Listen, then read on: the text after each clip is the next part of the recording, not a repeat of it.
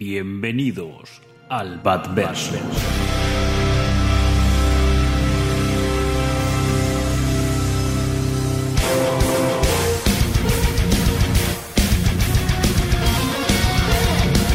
Soy Batman. Dime, ¿sangras? Sangrarás. Verás, soy Bruce Wayne y también Batman. No porque tenga que serlos.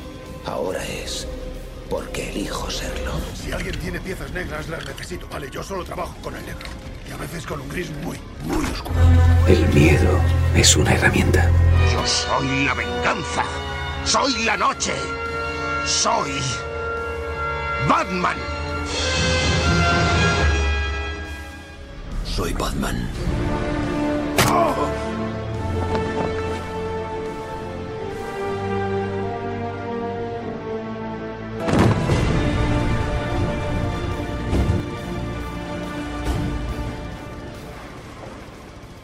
Bienvenidos una vez más aquí al Batverso. Estamos de nuevo emocionados, anonadados, estupefacientes, eh, estupefactos, ansiosos por hablar de esta eh, maravilla que nos ha parecido, la verdad, spoiler alert, porque eh, estamos encantadísimos sobre la, la película de Batman, de Matt Reeves, con Robert Pattinson. Eh, yo soy Pablo Cozar y aquí a mi lado tengo a Jorge González. Eh, ¿Y tú cómo estás? El príncipe payaso del crimen no puede estar más contento que en el día de hoy. Han llegado, han llegado los días en los que hemos podido disfrutar de esta maravilla, esta, esta obra de arte que ha acabado resultando ser una maravilla, que es The Batman, la película a la que damos la bienvenida al Olimpo de las adaptaciones cinematográficas de nuestro personaje favorito. Mm, Vamos, yo no puedo estar más contento porque no solo siempre pregunta, ¿no? ¿Cumplió las expectativas? ¿Estuvo a la altura tal?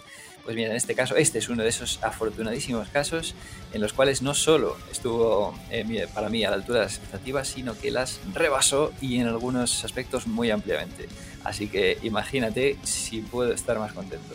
Pues me pasa igual en ese sentido. O sea, yo creo que en el anterior programa eh, que ha envejecido ya regular, con una semana, sobre todo por el triple S que marqué al final, que como bien aventuré ha sido una piedra, ha sido una pedrada que, ha roto el tablero, o sea, no ha dado puntos ni, ni nada. Eh, yo esperaba una muy buena película, pero no me esperaba que me fascinara hasta tal punto como, como me ha fascinado. ¿eh? No, no puedo dejar de, de pensar en ella. Eh, estoy, ya, ya, lo he dicho en la introducción, estoy muy contento con, con, lo que he visto y me cuesta encontrarle puntos negativos. Alguno puede tener, eh, ninguna película es perfecta, pero, pero vamos, estoy ampliamente contento con lo que, con lo que hemos visto, ¿no? Eh, entonces, estas serían un poco las primeras impresiones, pero oh, ¿quieres hacer, quieres ampliarlas de alguna manera, Jorge? No, bueno, ese, pues ya meternos en, en, harina, ¿no? De decir que nuestro, nuestro roadshow de Batman llegó a su final y de qué manera, ¿no? O sea, ha sido además muy satisfactorio hacer todo este roadshow de Batman, de, de preparación, de alimento del hype para llegar a tal punto, ¿no? Porque fíjate, si la peli no hubiera estado a la altura de nuestras expectativas o al final nos hubiera decepcionado un poquito, no fue... Claro, diríamos, fíjate, tanto roadshow de Batman para esto. Pero no, pero no, el roadshow de Batman estaba completamente justificado porque efectivamente resultó una de estas obras que marcan un antes y un después en la percepción del personaje, en la trayectoria del personaje, en todos los medios en que se mueve. ¿no? Uh -huh. Yo creo que esto, eh, vamos, ha marcado un hito, un hito más en la, de los muchos hitos de la trayectoria de, de, de Batman. Esto, eh, vamos, es, va a dar muchísimo que hablar eh, en el futuro. Quizá no sea el único programa de Batverso que vaya a ver so, sobre, esta, sobre esta película. Así que mira, es que hay tanto que decir, tanto que disfrutar, que no sé por dónde empezar. No sí, sé si tendrás alguna idea de por dónde lo, empecemos. Lo, mismo, ¿no? Eh, en ese sentido, creo que se, eh, lo, lo, que es interesante e importante eh, sobre esta película es que es una, o sea, una visión muy diferente a, a, las películas que ya habíamos visto de, de Batman o con, o con Batman. Y aún así, creo que es una buena adaptación del personaje. Y, es lo que varias veces hablamos, que, que, los personajes tienen diferentes visiones, versiones, y no por ella una debe ser errónea o equivocada, ¿no? Es, es una película diferente a, otras que hemos visto. Entonces creo que es injusto el, ponernos aquí a decir si es mejor o, si es peor que, otras mm, del personaje o si algún actor en concreto o actriz está a la altura o no lo está. Yo como titular, eh, un poco quitando, restando lo que he dicho, ¿no? o sea, parece que lo invalido, pero creo, que quiero decirlo, ¿vale? A mí por mis gustos personales, mis películas favoritos en acción real, hablo, del personaje, es la, trilogía de Nolan, que la pongo como un, como un todo, pero creo que de Batman le aguanta la pelea a todas y cada una de ellas. Entonces, en general, en ese, ¿quieres decir algo al respecto en ese sentido? Sí, yo, claro, se comenta mucho por redes, ¿no? El asunto de, pero es la mejor, eh, eh, ¿es Pattinson el mejor Batman? Eh, ¿Dónde lo sitúas? Tal. Claro, a mí me resulta muy difícil mm. elaborar este tipo de, rankings y demás, ¿no? Porque yo lo que defiendo es la versatilidad del mito de Batman, de, su, de su mitología, ¿no? Es tan compleja, tan rica, tan fascinante, tan amplia que eh, em, admite un montón de enfoques distintos y todos ellos, casi todos ellos, casi todos ellos, suelen funcionar de forma excepcional. ¿no? Para mí, fíjate, es que qué difícil me resulta clasificar hmm. tanto las películas de Batman que hemos tenido hasta ahora como las em, interpretaciones del actor que se haya encargado en cada momento, ¿no? porque es que me gustan casi todas, prácticamente todas, y muchas las sitúo al mismo nivel. De hecho, eh, de Batman entraría al Olimpo de estas de las versiones cinematográficas estaría al nivel, yo no voy a decir si mejor ni peor, porque es distinta, es que son tan distintas entre sí las pelis de Batman. Por eso yo hablaba de gustos personales, en, mi caso, no, claro, no, hablaba de ranking. Sí, sí. No, no, pero es que incluso en gustos personales, es que no mm. puedo, es que me, resulta una ofensa a la otra peli el poner una delante de la otra, porque me gusta, entonces digo, sí, es que me gusta igual, A, un nivel distinto, claro, es la, la, pues la grandeza de este, de este personaje, ¿no? El que admita versiones eh, tan distintas y que todas resulten eh, enriquecedoras, que todas nos gusten casi por, mm. por igual, ¿no? Entonces, eh, yo no puedo decir si mejor o peor, solo que esta está al nivel de las, de las mejores. Sí que, bueno, a la hora de hacer rankings, pues sí que ahí tengo una preferencia, o sea, dice, bueno, mójate, tal, tu película favorita de, Batman, ¿no? Pues sí que sería El Caballero Oscuro. Caballero Oscuro, la segunda de la, de la brillantísima trilogía de, Nolan, ¿no? Creo que es algo muy difícil de superar el, Caballero Oscuro. Es algo, eh, es que están todos los elementos perfectamente alineados, todo funciona, ninguna pega y tal, pero, pero bueno, esta estaría al nivel, yo qué sé, si le ponemos a Caballero Oscuro como un 10 de 10, pues esta puede ser un 9,4,6. O sea, entonces eh, están, está ahí, está en, eh, el nivel de excelencia. Sí, yo creo que más o menos en ese sentido opinamos parecido, o sea que en, este programa poca discusión va a haber, eh, creo. creo que no vamos a tener puntos de decisión, pero bueno, tampoco, tampoco está mal. y bueno, decir que si esta a alguien, alguno de vosotros, os parece la mejor película de Batman, la mejor interpretación, eh, la, mejor visión, tampoco creo que estéis equivocados, ¿no? Eso ya dependerá de los gustos personales. Y esta introducción es un poco para dejar claro que, vamos a evitar y que no vamos a estar comparando si mm, actores, personajes, tramas o, escenas, si están mejor eh, solucionadas o no en otra película, porque el programa no va de eso, sino va a hablar de la propia de Batman. Totalmente, ¿no? Y entonces, eh, bueno, em, sí que bueno, hay una parte en la que podemos establecer una comparativa con las anteriores, no comparativa, sino decir, en qué, se, mm, qué es lo que el aspecto innovador que ofrece esta con respecto a, la, eh, a las otras adaptaciones cinematográficas de Batman que hemos tenido, que yo creo que sería un buen punto de partida ¿no? para meternos ya en harina sobre la peli y que yo creo que estaremos de acuerdo en que es la faceta detectivesca y policíaca del personaje. ¿no? Sobre todo es la primera vez que vemos eh, una investigación policial completa ¿no? a lo largo de la película de hecho, que sea la subtrama que vertebra la película, la investigación policial, porque en las otras adaptaciones teníamos, pues, em, pequeños... Eh, Momentos alejados, ¿no? Momentos en el que en un momento dado un Batman podía estar investigando o alguno de sus aliados, pero sí que es cierto que nunca, en ese sentido, había vertebrado tanto la, trama, ¿no? La, investigación, de, forma tan tan prominente a lo largo de, la película. Eso hay que decir que Matt Reeves nos prometió eso y, lo ha cumplido. Eh, en, ese, en ese punto decimos, muy bien, conseguido. Check, cumplido esta faceta. Pero lo ha cumplido con mucha nota, además. Es decir, no, bueno, nos ha puesto aquí la. No, no, no, no. O sea, aparte de la cantidad de, de Batman Detectivesco, es también la calidad, ¿no? La, eh, la, maestría con la que ha dispuesto todos esos elementos sobre, sobre el tablero, que es que es, eh, vamos, para mí superó, superó las, las, expectativas que no eran bajas precisamente para esta película. No, no, la, la verdad es que no. Eh, claro, la, la, trama ya todos la, conocemos, ¿no?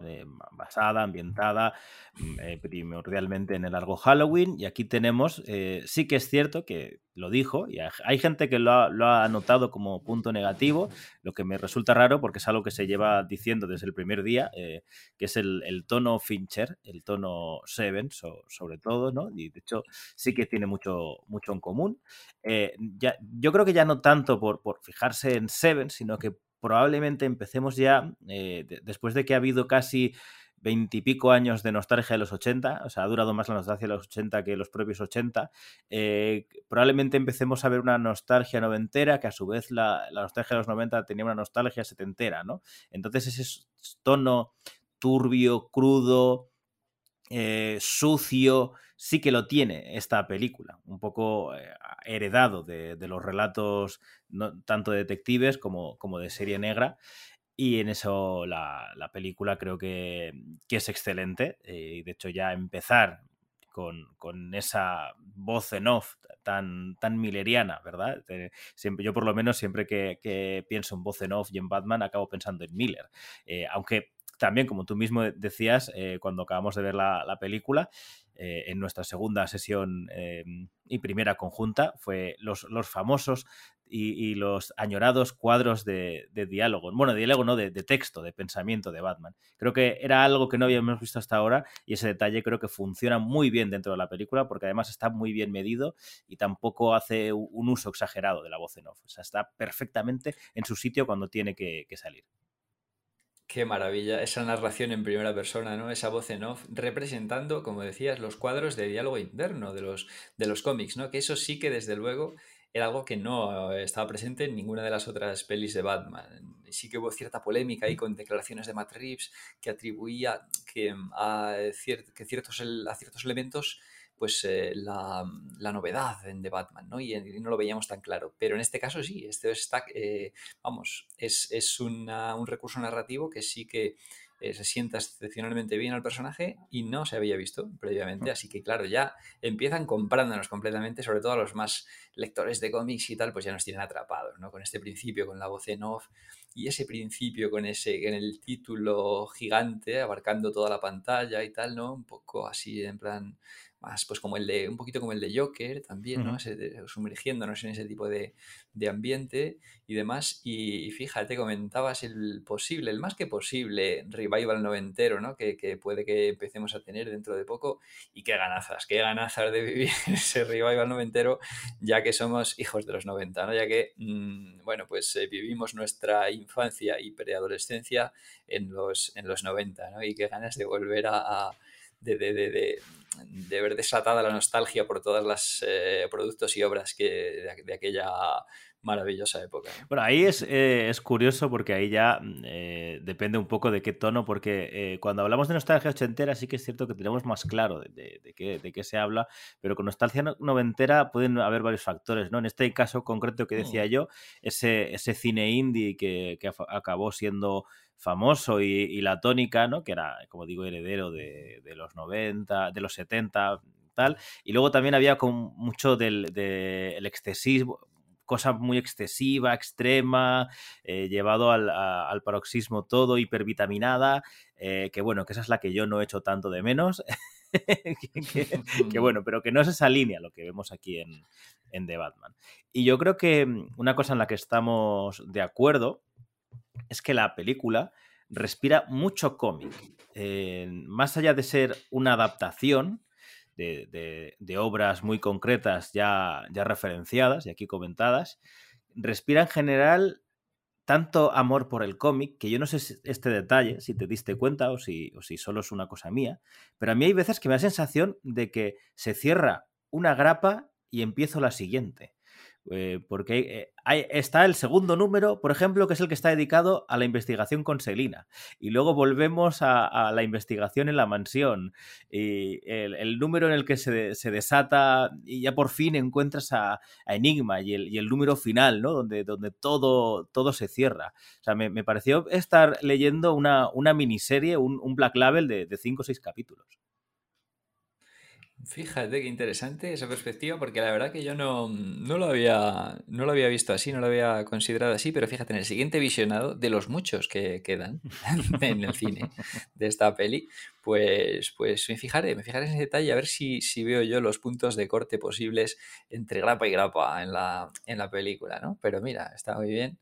Y, sí, sí, o sea, el, eh, bueno, pues es que es evidente, ¿no? El tema de que, respire cómics, sobre todo los cómics, claro, más noir, policíacos, eh, eh, de, más estilo serie negra que, que, hayamos podido tener, ¿no? Como bien decías, la referencia al largo Halloween, ¿no? Que comienza pues del punto de vista de, de centrar el conflicto de la película en un asesino en serie, ¿no? Que, bueno, en este caso no se ciña a los días festivos, como en el largo Halloween, pero que va eh, matando progresivamente de eh, cada eh, pues cada cierto tiempo aparece una figura prominente de Gotham asesinada o en serio peligro de, serlo y demás, ¿no? Ahí, para destapar pues todo un, entramado ¿no? de, corruptelas en este caso. Y decías, no quería dejar pasar la, la ocasión de, comentar el asunto de la atmósfera cincheriana, que decías que que hay gente que lo haya destacado como, como, negativo, ¿no? Fíjate qué sorprendente, porque, o sea, como negativo desde el punto de vista de un posible plagio, refrito, ¿no? Como se suele decir, pero, pero, no, pero en realidad es algo que veníamos pidiendo, ¿no? Muchos fans de, de, Batman, pero desde épocas inmemoriales ya. O sea, te estoy hablando de, de, antes de la existencia de redes sociales, de los foros de internet. Allí se comentaba, yo lo cuento mucho, ¿no? Como se decía siempre, se soñaba allí con un Batman con atmósfera fincheriana, ¿no? Es decir, ¡guau! Eh, un Batman en Seven. Y fíjate, eh, bueno, eh, teníamos mucho hype con este elemento, ¿no? vamos a tenerlo, vamos a tenerlo, pero fíjate, ahora ya que hemos podido ver la película, pues podemos confirmar, confirmamos, confirmamos que tenemos un Batman en Seven y que funciona de forma maravillosa y que toda esa atmósfera decadente, mortecina, opresiva de, de, Seven, ¿no? Ambientar una investigación policial en esa atmósfera, pues se aplica aquí y funciona de forma maravillosa. De hecho, la, película es tan Seven que incluso tenemos el momento en el que Kevin Spacey se entrega porque ya le da igual, ya que el, acto final de, su plan ya está en marcha, con lo que no hay forma de, detenerlo. Eh, entonces, en ese sentido, sí que, sí que es cierto que, ha hecho un poquito eso, es decir, eh, eh, meter a, Batman dentro de una trama muy, muy típicamente de, Seven. Ya que se ha abierto el, el melón de, largo Halloween y de los parecidos, podemos empezar a hablar de forma breve o, lo que nos salga, de, qué elementos nos han recordado cada uno de, estas obras que, que Matt Reeves referenciaba. ¿no? En el caso de Largo Halloween, pues empezamos con el asesinato en, el propio Halloween, ¿no? De hecho, uno, el comisario de, Gotham, ¿no? En, la versión doblada decía Feliz Halloween de los cojones, un momento así de, cabreo, cuando, cuando ve a Batman y tal. Y sí que... no, aunque aquí el asesinato es el del alcalde, ¿no? El de Halloween, porque el de comisario vendría luego. No, no, pero digo que el alcalde dice, decía esa frase, me, refería. Pero sí, sí, es el, ah, el, el, alcalde es el, primero, sí. El asesinado, ahí está. Y luego el comisario dice, eso es, feliz Halloween de las Efectivamente. Sí, tenemos eh, una serie de, asesinatos. Bueno, la, la película, mm, la trama discurre no en un año, eh, aunque cuando, yo decir que cuando Enigma anuncia que ha matado en este 31 de, de, octubre, llegué a pensar que quizás sí que íbamos a tener como, como festivo, ¿no? En cada, cada mes y tal. Pensé que iba a ir por ahí, ¿no? Pero no, no, va. Eh, ocurre unos 6, 7 días más o menos, porque hay un momento dado que hablan de las, del fin de las elecciones, que creo que es el, si no me estoy equivocando, el 6 de noviembre, dicen. Que, que acaba ahí. Pero sí que tenemos una serie de asesinatos que está todo referida a, mm, a una trama, en, eh, no a mafiosos, pero como, como era en el, largo Halloween o a gente relacionada con, los falcones, sino aquí tenemos a una trama de, corrupción mm, referida, bueno, que sí que tiene importancia tanto Maroni como, como Falcone, ¿no? Hay ese pequeñito cambio, aparte eh, tenemos ese conjunto de Gordon y, Batman investigando que, vamos, yo es que creo que, me ha vuelto loco esa pareja y lo bien que funciona eh, Pattinson con, con Jeffrey Wright, ¿verdad? Bueno, bueno, totalmente. Aquí es uno de los puntos eh, em, a destacar, la interacción entre Batman y Gordon y la interacción entre Batman y el resto de, del cuerpo policial, ¿no? Todo ese, ese recelo que despierta la figura de Batman en las instituciones de la ciudad y cómo Gordon tiene que, ser en todo momento el, el aval, ¿no? Su, su, aval, es su aliado, el quien le garantiza el acceso a las escenas del crimen, quien se responsabiliza de, que, de, su actitud ¿no? ante el resto de, compañeros policías, toda esta situación tan típica de los primeros años de Batman, ¿no? incluso de años posteriores, porque esto lo podíamos aplicar a, pues a Gordon y Bullock, por ejemplo, ¿no? Vemos a Gordon, aliado inseparable y cómplice de, Batman, y, y, Bullock ahí pues siempre vacilándole, enfrentándose a él cada vez que le ve por una escena del crimen, eh, eh, eh, intentando avisar a los demás de que no está, dejando claro que no está de acuerdo con su presencia, ¿no? Aunque bueno, eso evoluciona en algunas etapas hmm. de los cómics y tal, pero el arquetipo de Bullock es este, ¿no? Es el policía socarrón, vacilón, que no admite todavía la, presencia de, Batman, pero mucho más, fíjate, mucho más, claro, en el contexto en el que se ambienta esta película, de los primeros años de Batman, en el que todavía el cuerpo policial es eh, corrupto en su mayoría, que bueno, después lo seguirá siendo, pero no tanto, o sea, no tan podrido como al principio, como aquí nos sirve para enlazar con otra obra a la que se referencia mucho, Año 1, ¿no? Hmm. Ese, ese contexto de, la corrupción policial extendidísima, que llegando a todos los estamentos del cuerpo y tal, y, del cuerpo policial, y aquí, aquí está, ¿no? Ese, ese, contexto, esa, esa atmósfera. Entonces, todos desconfiando del bien sea porque no les parece bien que haya un individuo tan estrafalario interfiriendo en las actividades de la policía o porque estén metidos en corrupción y teman por su cuello. Hmm. Eh, y entonces es muy interesante ver toda esta dinámica de enfrentamientos, roces, choques entre Batman y otros miembros de, de la policía y cómo Gordon tiene que gestionar la situación. Es genial, ¿no? Fíjate, como te decía yo en el programa del hype, que tenía mm, cierta incertidumbre en el asunto, bueno, incertidumbre no, pero que, que veía muy difícil la papeleta de Jeffrey Wright teniendo en cuenta al, al Gordon brillante de la trilogía de Nolan, ¿no? que, que, parecía muy difícil de superar, pero mira, ha estado, o sea, ha estado al nivel perfectamente Jeffrey Wright, incluso explorando otras opciones. O sea, aquí vemos, les vemos eh, em, juntos investigar, que eso es algo que sí que tampoco había sido muy desarrollado en otras, porque sí que Gordon tiene gran presencia en la trilogía de Nolan, pero no se le ve colaborando tan estrechamente con Batman, no acudiendo juntos a la escena del crimen, encendiendo juntos sus linternitas para, iluminar la escena. Eso, todo, ese ambiente, todos esos detalles son maravillosos y me ha parecido uno de los elementos más destacables. De hecho, yo creo que la, la, película tiene varios, tiene muchos, ¿no? Pero tiene varias cosas, puntos a su favor, y es que, bueno, es consciente de que esta es, si no me equivoco, la novena película en solitario de, de Batman, Mm, eh, si juntamos películas ya animadas, eh, películas en, grupo o con dúos o ya series de televisión, cultura popular, todo esto lo aprovecha muy bien para no volver a contarte, a pesar de que tiene mucha presencia, no volver a contarte el asesinato de los Wayne. Todo el mundo es consciente de que a los padres de Batman los mataron en un callejón a la salida del cine.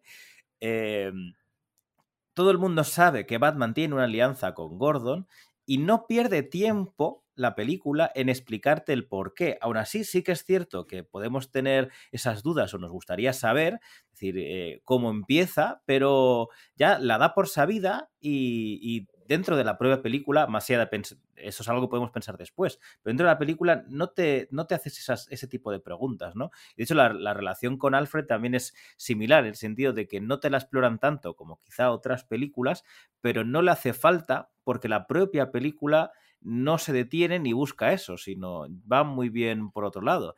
Y otro punto positivo para la propia película es que creo que a pesar de durar tres horas, que es probable que podría durar menos y, todo eso está claro, pero creo que tiene un ritmo bastante, bastante bueno en el que no agota, o por lo menos en nuestro caso, en ningún momento eh, se nos hace cuesta arriba ninguna escena ni nada, por lo menos en, mi caso, no sé qué opinas tú al respecto.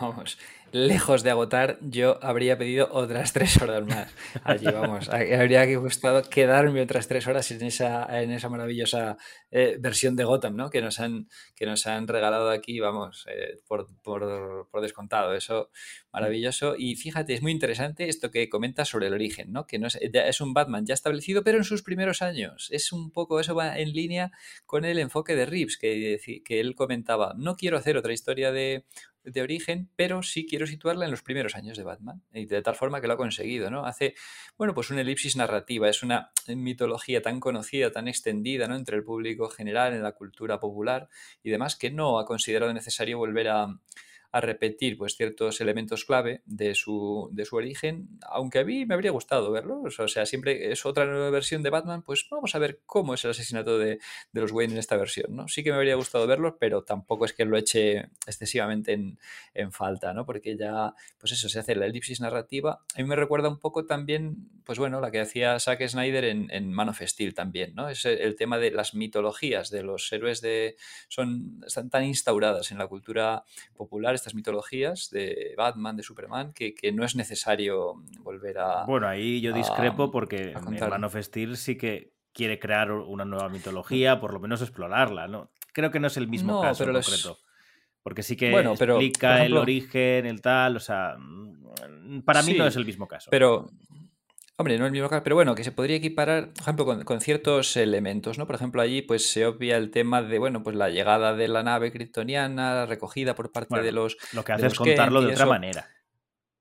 Pero no, pero bueno, hay ciertos elementos que ya se dan por, por sabidos también, ¿no? Entonces, aquí, pues más marcadamente, Sí. en, en The Batman, todavía, ¿no? Eh, eh, eh, claro, dice, bueno, sabemos que es que Alfred, que, mm, que Alfred ejerce de, de, padre sustituto, ¿no? Sabemos que hay una alianza con Gordon y, y un recelo del resto de la policía, sabemos, eh, claro, conocemos el asunto de asesinato de sus padres, por lo tanto ya se da por establecido y entonces ya podemos contar una historia que no es de origen, pero sí de los primeros días, sí, sí de un Batman en formación, eh, pero no de, no de origen, ¿no? De hecho, lo pero, de que de, sea un Batman pero, en formación creo que es un punto muy clave, interesante de, de la película y sí que creo que marca un, una evolución a, hacia posteriores capítulos que, que supongo que ahora, que ahora dentro de un ratillo pues ya nos expandiremos, que esto no, nos podría llevar, llevar oh. tiempo. Es, es, muy interesante lo que, lo que tú decías de, de la, la, alianza con Gordon, que no está... Eh, en, la, en, el resto del cuerpo policial de Gotham, en el que solo a lo largo de la película notamos a este policía, a Martínez, que tiene varios enfrentamientos con, con Batman, sí que le va cambiando un poco la actitud al coincidir en, varios...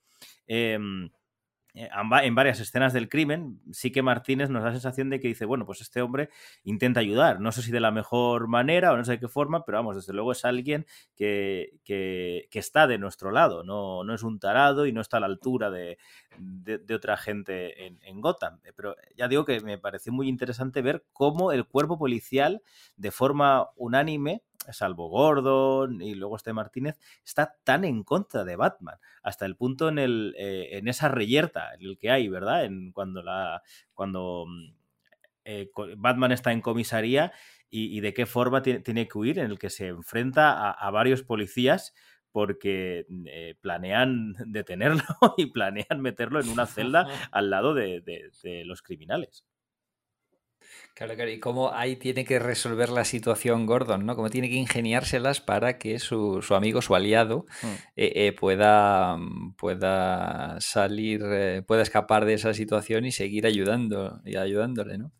Sí, es que toda la dinámica de Batman y Gordon no, me parece de los puntos más interesantes de la película y más innovadores con respecto a, a las anteriores. O sea, ha funcionado mm. de forma de forma eh, excepcional. Es que como tú dices, es diferente a, a, la de Gary Oldman y Christian Bale. No es que no sea ni mejor ni peor, es, es diferente la, la, dinámica y eso yo creo que es lo positivo, en el que no tenemos, fíjate que eh, tú lo has nombrado, ¿no? El Caballero Oscuro y esta película, ambas beben de forma muy, muy grande y extensa del largo Halloween y son películas totalmente diferentes y complementarias. No, no, no, estás, no tienes esa sensación de, de ver otra vez una película adaptando eh, el, el, mismo texto, ¿no?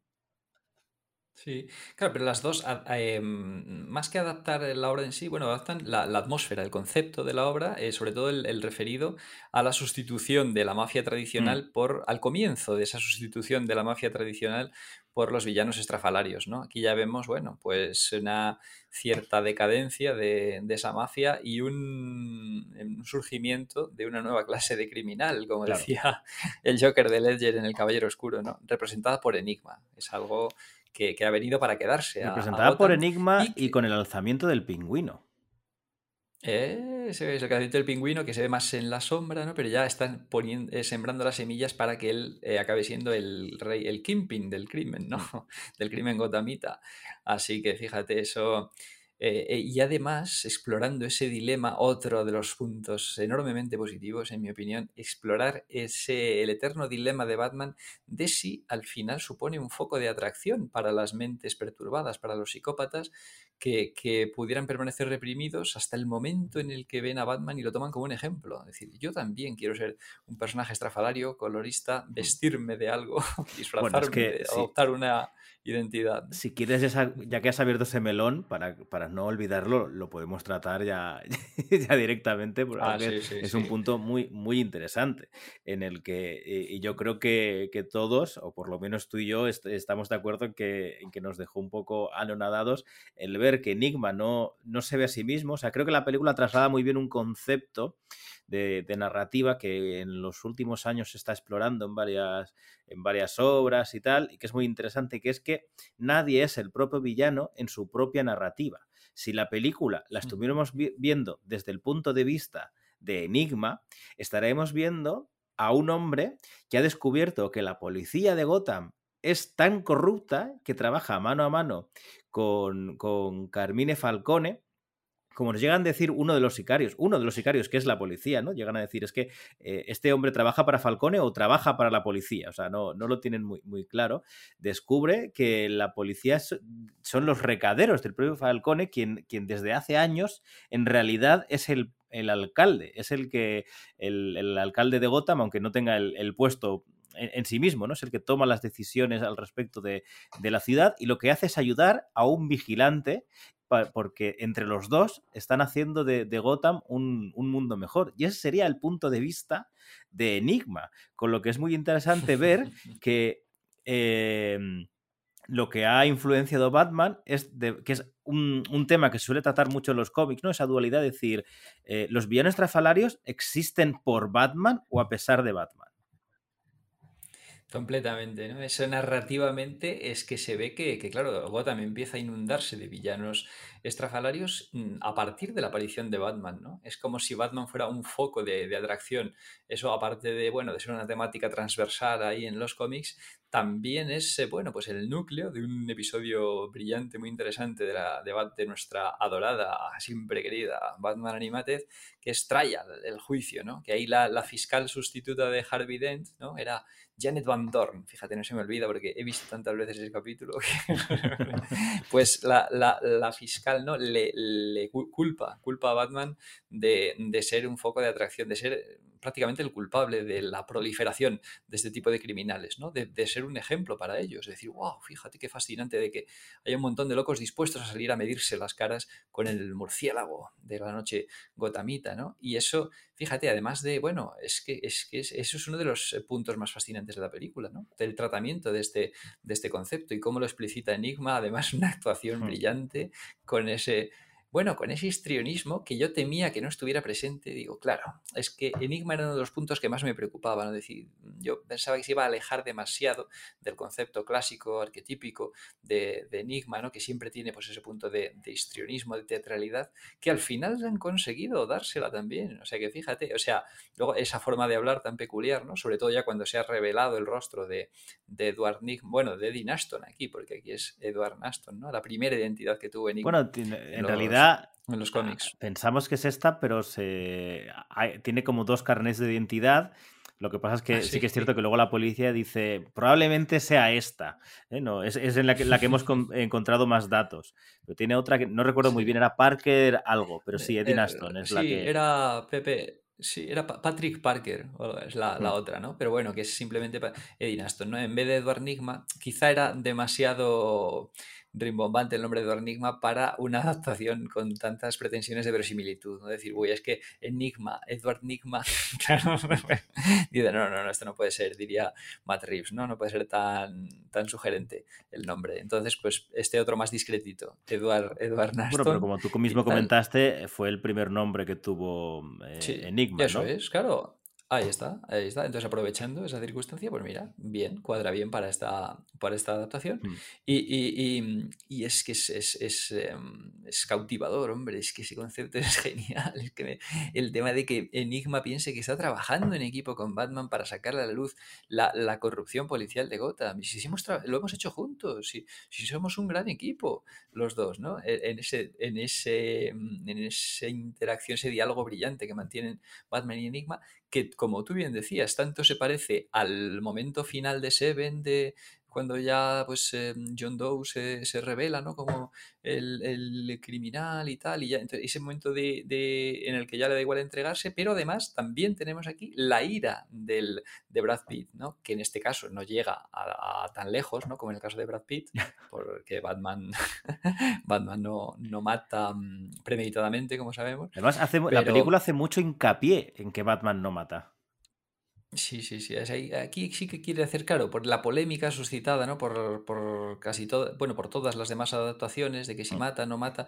Claro, nos había quedado claro que no mata premeditadamente ni a un enemigo desarmado, ni tal pero no ejecuta, no asesina, digamos, ¿no? Aunque, bueno, pueda matar fortuitamente y tal, pero aquí sí que hay un compromiso explícito con ese aspecto de la mitología batmaniana que me parece muy bien también, ¿no? Que, que, eh, eh, que se preocupen también por dejarlo establecido, ¿no? Cuando evita que, que, Catwoman, eh, que no hemos empezado a abrir todavía el melón no, no, ahora, iremos porque todavía, estamos en, el largo Halloween, ¿vale? ahora, iremos, ahora iremos. ahora iremos, ¿no? Pues, pues eso, ¿no? Lo que quería decir que bueno, pues eso, finiquitar lo brillante que me resulta en la forma, la percepción distorsionada de la realidad de mm. Enigma, que, es que es, es, es, eh, fascinante. Y también, claro, eh, eh, uno de los secuaces de Enigma también le dice cuando Bruce le desenmascara y dice, pero tú quién eres? dice, yo soy la venganza, le contesta. O sea, está viendo, Bruce, está viendo que, que en realidad no está consiguiendo, que le está enfocando mal, es el momento eh, sumado a otros, pero es uno de los momentos clave en los que mm, toma conciencia de que está enfocando mal su misión, porque está siendo un ejemplo para los eh, locos, perturbados, eh, em, criminales, ¿no? Estás, en vez de ser un ejemplo de esperanza para, para los ciudadanos comunes de Gotham, que es lo que él aspiraba a ser, entonces ya toma conciencia de que em, pues debe sustituir la venganza por la justicia a la hora de vertebrar su, misión como, como Batman, ¿no? Porque hasta ahora lo estaba enfocando demasiado en la venganza. Todo el mundo le dice, soy la venganza, le llaman venganza, tal. Y entonces ve que, venganza es un sentimiento negativo que solo lucha contra lo que perjudica a los intereses particulares. En cambio, la justicia lucha contra lo que perjudica a los intereses de, los demás también, ¿no? Es más altruista la justicia que la venganza. Y entonces, si se basa, si basa su misión en la venganza, pues será solo inspirador de O, mayormente inspirador, inspirador, de criminales. Entonces tiene que cambiar el enfoque, ¿no? Y todo ese, ese, ese desarrollo argumental, desarrollo de personaje, es eh, maravilloso también. Es que la palabra maravilloso va a usarse mucho en este programa. Yo, creo que sí. Eh, ya que hablabas de esto, me viene bien, aunque iba a hablar un poquito de año 1, pero bueno, como lo de año 1 es un poquito más manido y queda más a, a un nivel casi conceptual, vamos a hablar de, de otro gran melón, que es la adaptación de Batman Ego en esta película. Porque mm. en ciertas ocasiones, y sobre todo en el primer visionado, yo me quedé con la sensación de decir, bueno, eh, si los busco, si las busco hay referencias a Ego, pero me parece que Matt Reeves ha calentado un poco el ambiente porque no hay tanto de Ego como, como parecía que iba a haber. Eh, entonces, ¿Qué hay de ego de la película? Ah, evidentemente no tenemos ese pacto entre personalidades que ya hablamos en el programa entre Miedo, Batman y Bruce Wayne. No existe ese, ese pacto. Pero lo que sí que hay es un camino de creación de Batman en el que él está llevado toda la película por la ira, hasta tal punto que eso se ve en la forma en la que Batman tiene pelea, porque este Batman pelea en línea recta. Y este Batman recibe probablemente más golpes y disparos que ningún otro Batman ha recibido.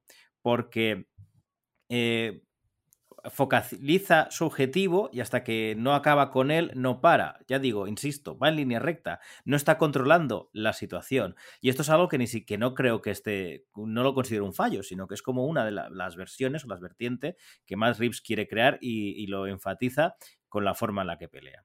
Entonces, el camino de este Batman, tú ya lo, has apuntado, es descubrir que esa forma de actuar es totalmente errónea. Esto ya nos avisa al principio de la película cuando en voz en off dice, eh, llevo dos años actuando y lejos de haber sido una solución, los índices de criminalidad han sido superados, se han incrementado.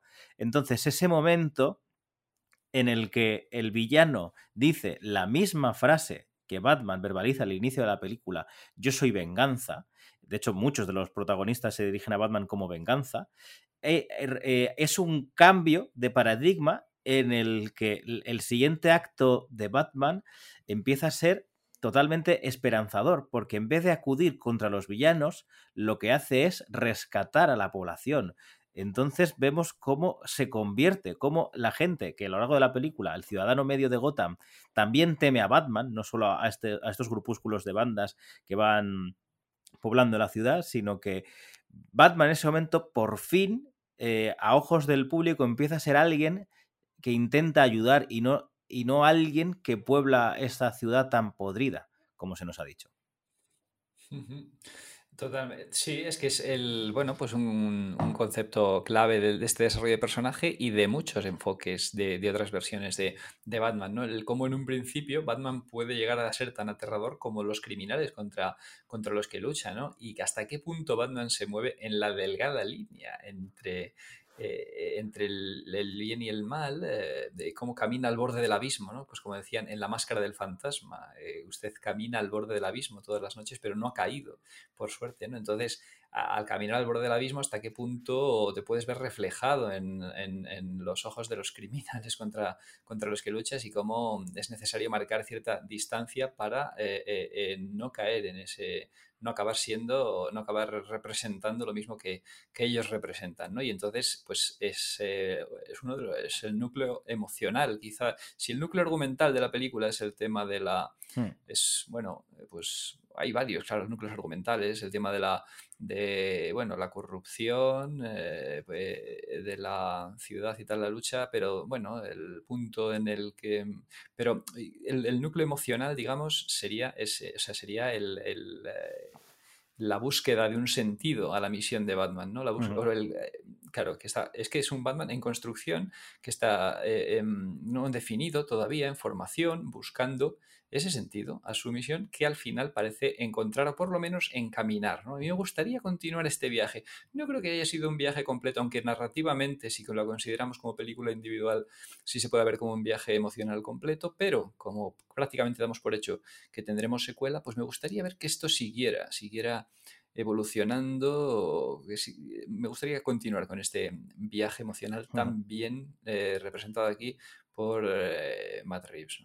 Sí, sí, de hecho, claro, parte de lo que quizá mm, puedo estar así, no, no decepcionado, pero que me ha dejado un poco descolocado y, no es, eh, y esto no es un error de la primera película, sino es intentar criticarla eh, respecto a mis expectativas y eso siempre va a ser un error, porque las películas hay que criticarlas desde lo que son y no desde lo que tú esperas que sean o de lo que tú creas que sean, ¿no? Pero la película eh, y un foco que me di cuenta en, eh, cuando llevaba igual pues, hora y pico, digo, no está apareciendo Bruce Wayne.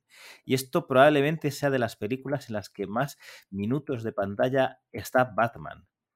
Batman eh, está prácticamente en casi todo el metraje. Batman no Bruce Wayne, no, no él desenmascarado, está él vestido completamente con el uniforme y con la capucha durante la mayor parte de la película. Y eso creo que enfatiza muy bien un camino que probablemente veamos eh, desarrollarse en próximos capítulos. Aunque funciona muy bien como capítulo, como película única, o sea, no, no tiene esa sensación, eh, en parte sí, porque nosotros ya conocemos y nos gusta la narrativa del cómic, que sabemos que después de un capítulo 1 siempre va a venir un capítulo 2, pero no existe Bruce Wayne todavía. Todavía está en fase de creación el, camino. De hecho, en esta película lo que hemos asistido es el hacia la rectificación del propio camino, hacia ver que este, la venganza en sí misma no es, no es el motor que debe guiar la misión de Batman. Entonces, entiendo que, todavía no era momento de, crear la personalidad de Bruce Wayne y será algo que quede en, en el debe, ¿no? No en el debe, porque no es algo que la prueba, como la película no pretende eso, no, es que no le haga falta. Pero es interesante que en esta película todavía no se haya creado esa personalidad. O sea, no, no hay, prácticamente no podríamos decir que no hay una identidad secreta. más allá de que él, eh, evidentemente, no quiere que, que lo, que lo cojan, ¿no? Porque quiere seguir con, con su misión, pero no existe todavía esa fachada Bruce Wayne. Ahí está otra de las innovaciones mm, de, con, respecto a otras versiones cinematográficas, ¿no? Otro de los puntos más interesantes de, este, de este, nuevo enfoque del mito y es eh, pues este, que al principio en eh, este Batman en formación eh, reniega, abomina de, de, su faceta como, como Bruce Wayne, ¿no? no quiere saber nada de ello, no tiene asumido que debe cumplir un papel como Bruce Wayne, que además, pues como vemos en otras versiones, le ayuda a veces en su, en su papel como como Caballero Oscuro, ¿no? El, bueno, pues le da muchas posibilidades de relacionarse con la élite gotamita y de infiltrarse en ciertos ambientes que después le servirá para, servirán para su misión como Batman. Pero aquí no, aquí reniega por completo de ese, no sabe qué hacer con ese, mm, eh, con su faceta como Bruce Wayne claro, aquí podemos dividir eh, una faceta pública de Bruce Wayne, que sería esa fachada frívola eh, eh, de, multimillonario mm, descuidado y playboy para disimular sobre el hecho de que, para que nadie piense que él pueda ser Batman, y luego en Bruce Wayne privado, ¿no? Porque sí que Claro, ya hemos hablado muchas veces ¿no? de los distintos enfoques que admite el tema de la dualidad Batman-Bruce Wayne y también puede haber un Bruce Wayne privado que se distinga de, Batman, ¿no? O ver a Batman como parte de los impulsos de Bruce, hmm. como lo que eh, Batman Ego, cuando comentamos el tema, el asunto de, Batman Ego, ¿no? Pues aquí hay una única personalidad que es, em, que es Batman, ¿no? Es Batman eh, bajo un aspecto físico o bajo otro, o bajo otro distinto, pero es siempre Batman, no, no muestra. Y, entonces. Em, de hecho, en el. Perdona que apunte una cosita. Eh, hasta tal punto que en la única ocasión en la película que actúa como Bruce Wayne es para facilitar el trabajo a Batman, que es en el, en el funeral del alcalde. Totalmente, claro, que es pendiente de, o sea, siempre dependiente de, de su misión, ¿no? y no le vemos actuar de cara al público como eh, creando una personalidad alterna, ¿no? Eh, no, no, no, está, sigue ensimismado, que, eh, quebrado, ¿no? Como enajenado. Eso, ese punto que es uno de las... Mira, otro melón, la interpretación de Robert Pattinson, que aquí nos viene al, al pelo, ¿no? Empezar con por qué, em, claro, este, para representar este concepto de que no exista un una faceta de Bruce Wayne y que pues eh, hay, hay, que añadir un punto extra de enajenación a la, a la, eh, pues a la actuación de, del intérprete de, Batman, ¿no? un quiebre emocional adicional, o sea, está especialmente eh, eh, quebrado, ¿no? Con esa mirada perdida hmm. durante todo el metraje, ¿no? Porque en todos los demás Batman cinematográficos vemos este concepto, pero no, no a lo largo de, o sea, pasa por distintos estados emocionales, el Bruce Wayne de todas las demás adaptaciones cinematográficas, pero este no, este está constantemente en la, en, en, un similar estado emocional, ¿no? Le vemos eh, completamente abstraído, obsesionado con su misión y un punto de mm, eh, especialmente quebrado y, con un punto de fragilidad emocional eh, muy, muy profundo, especialmente acentuado, ¿no? Y eso es, era necesario para esta versión de Batman y creo que em, Robert Pattinson pues lo transmite de forma perfecta. Por eso también, a la vez que digo que The Batman entra en el Olimpo de las, pues de las películas excelentes, de las muchas pelis excelentes que tenemos sobre Batman, Robert Pattinson igualmente entra en el Olimpo de los intérpretes 10 eh, eh, eh, de 10, de los varios intérpretes 10 de 10 que hemos tenido para, el personaje.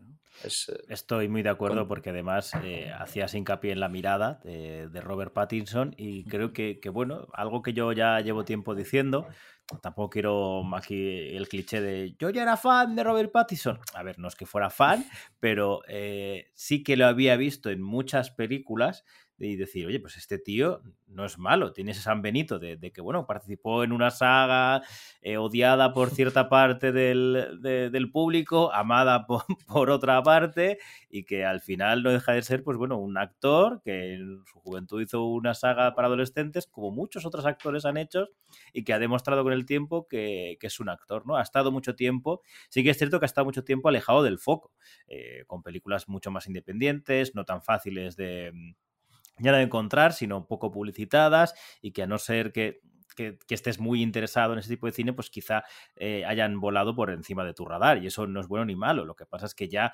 prejuzgar a un actor porque hace 12 años o más participó en una saga de unas características muy concretas, hombre, es un poquito injusto, ¿no? Entonces me alegra ver lo que yo pensaba, que, estoy de acuerdo contigo, que la interpretación de Robert Pattinson es, es brillante y, es una interpretación diferente a las interpretaciones que ya hayamos tenido de, Batman barra Bruce Wayne, y aquí lo, da todo, ¿no? Ese puntito em, edgy y grunge que a ti tanto te, gusta y supongo que, bueno, que, estás emocionado. Aunque he de decir... Eh, que quizá peca de un uso excesivo del tema de Nirvana porque lo pone varias veces. No sé si quizá con uno era suficiente, pero bueno, esto ya es uno de estas pegas que si lo piensas, no, ni siquiera es una, una, pega mayor, es un, algo como personal, ¿no?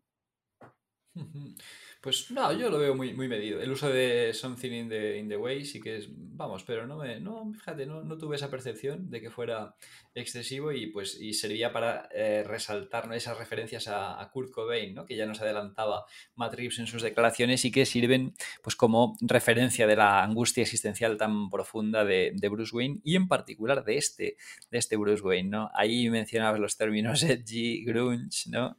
Y, pues sí, que, a mí me, me, encanta. Y, pero y añado otros, añado otros, ya que hablábamos antes del tema de, del noventerismo fincheriano de Seven y tal, pues añado otros, otros dos que son Grimm, que bueno, eh, eh, eh, mm, tienen ciertas connotaciones en los cómics de los 90, ¿no? Algunas positivas, otras negativas, que son Grimm and gritty. Este es un, Batman muy grim, muy grim and gritty, ¿no? Pero en el sentido más positivo de la palabra, que sé que puede, tener, que puede tener lo negativo, pero, pero yo creo que aquí vamos. Sí, eh, no, no está llevado al, extremo eh, ese Grim and Gritty como, como pasó, ¿no? Y hablando de Grim and Gritty, puede ser un momento para hablar de las. Ya, hemos comentado un poco de esas tres referencias importantes: que el largo Halloween, Ego. No es que hayamos cerrado los capítulos de, de largo Halloween y Ego, o sea, ahora mientras hablamos, si, si, necesitamos volver a ellas, volveremos. Pero claro, un poco ese tono, el Grim and Gritty, no solo en Batman, sino en la industria, eh, lo lo pone en el tapete dos nombres, ¿no? Pero sobre todo Frank Miller, con El regreso del caballero oscuro, y, con Año 1. Eh, de Año 1 no se basa tanto, pero sí que es cierto que a nivel visual o estético hay cosas muy interesantes, como sobre todo ese Batman que, pasea por la... O sea, si de noche es Batman... Eh, eh, full costume, ¿vale? Disfraz completo. De día es, es un Batman de mm, eh, en, más baja, baja línea, ¿no? De, calle, en el sentido de que, de que investiga y se, mezcla entre la, multitud con esa apariencia un poco, eh, sí que es cierto que en el año 86, bueno, perdón, 87, estar como un veterano de Vietnam eh, era algo cercano y aquí simplemente como una especie de, mendigo, ¿no? Como alguien que pasea y que, y que es invisible a ojos de la sociedad, pero él está totalmente siempre pensando y vigilando esa ciudad que, como ya hemos dicho, está, está muy podrida. Sí, sí, el, eh, bueno, pues su, su, disfraz, ¿no? Su, su disfraz de, incógnito, en este caso, pues sería el equivalente a, ese, a, ese, mm, a esa ropa de veterano de Vietnam del, en el 87, ¿no? Que sería ese, esa ropa un poco más em, pues deteriorada y tal, como como, como mendigo, como drifter, ¿no? Como se le identifica en elementos del, eh, promocionales y tal. Drifter Bruce Wayne, maravilloso, ¿no? Que es el, el, eh, Bruce Wayne de incógnito que explora los bajos fondos de, de Gotham al, al uso, al, al, estilo que lo hacía el de, el de año 1, ¿no? Es otra gran referencia a año 1, aunque aquí parece que prolonga mucho más ese, ese uso, ¿no? Porque claro, ya está, lo, en, el año 1 quizás sea más puntual y aquí pues es algo que se extendería algo más en el tiempo, eh, bueno, pues yendo acorde al tono de esta, de esta película y, y, da mucho juego, da mucho juego esa, esa faceta. Aparte el diario, el diario de, de Batman, ¿no? Que oh, está muy bien remarcado y que funciona como ese nexo, como esa eh, transición entre escenas muchas veces, que es algo que yo creo que a nivel de dirección la, la película mm, está, está realmente bien. Sí, el, diario, ¿no? Como va recogiendo. El diario que además sirve para potenciar el recurso narrativo de la, narración en primera persona, ¿no? Es quizá uno de los ecos, fíjate, hablábamos, eh, se ha hablado de que ahí pudiera haber cierta inspiración en el guion de la, mm, del proyecto inacabado de, de Darren Aronofsky y Frank Miller para adaptar Año 1, ¿no? En la principio de la década de, de 2000. Eh, bueno, este, se completó el guion, pero no llegó a realizarse la película y demás. Y que, bueno, pues cuando veíamos los elementos promocionales nos podía recordar este Batman un poquillo esa idea, que finalmente vemos que no tanto, pero sí que mira algunos puntos, pues podrían recordar esto, que es como el diario de, de Bruce Wayne, ¿no? En el que plasma un poquito sus eh, eh, eh, pues sus digresiones hmm. mentales. Bueno, pero también hay que tener en cuenta como el propio diario mm, está en la, en la obra original de año 1. Yo entiendo que Rips se basa más en la obra que, que, no quizá en ese guion inacabado. Bueno, inacabado no, ese hmm. guion no, no finalizado, no, no producido que, probablemente también al beberte la propia obra, porque adaptaba al propio Miller con Aronofsky, eh, es evidente que simplemente creo que es lo que, que beben de la misma fuente, ¿no?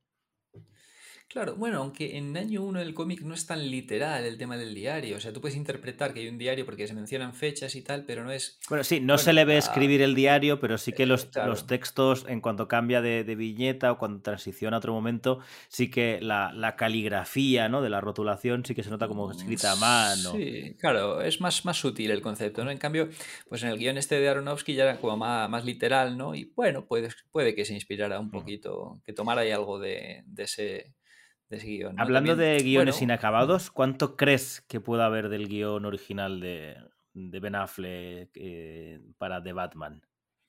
Por lo que tú conoces pues o has leído al respecto.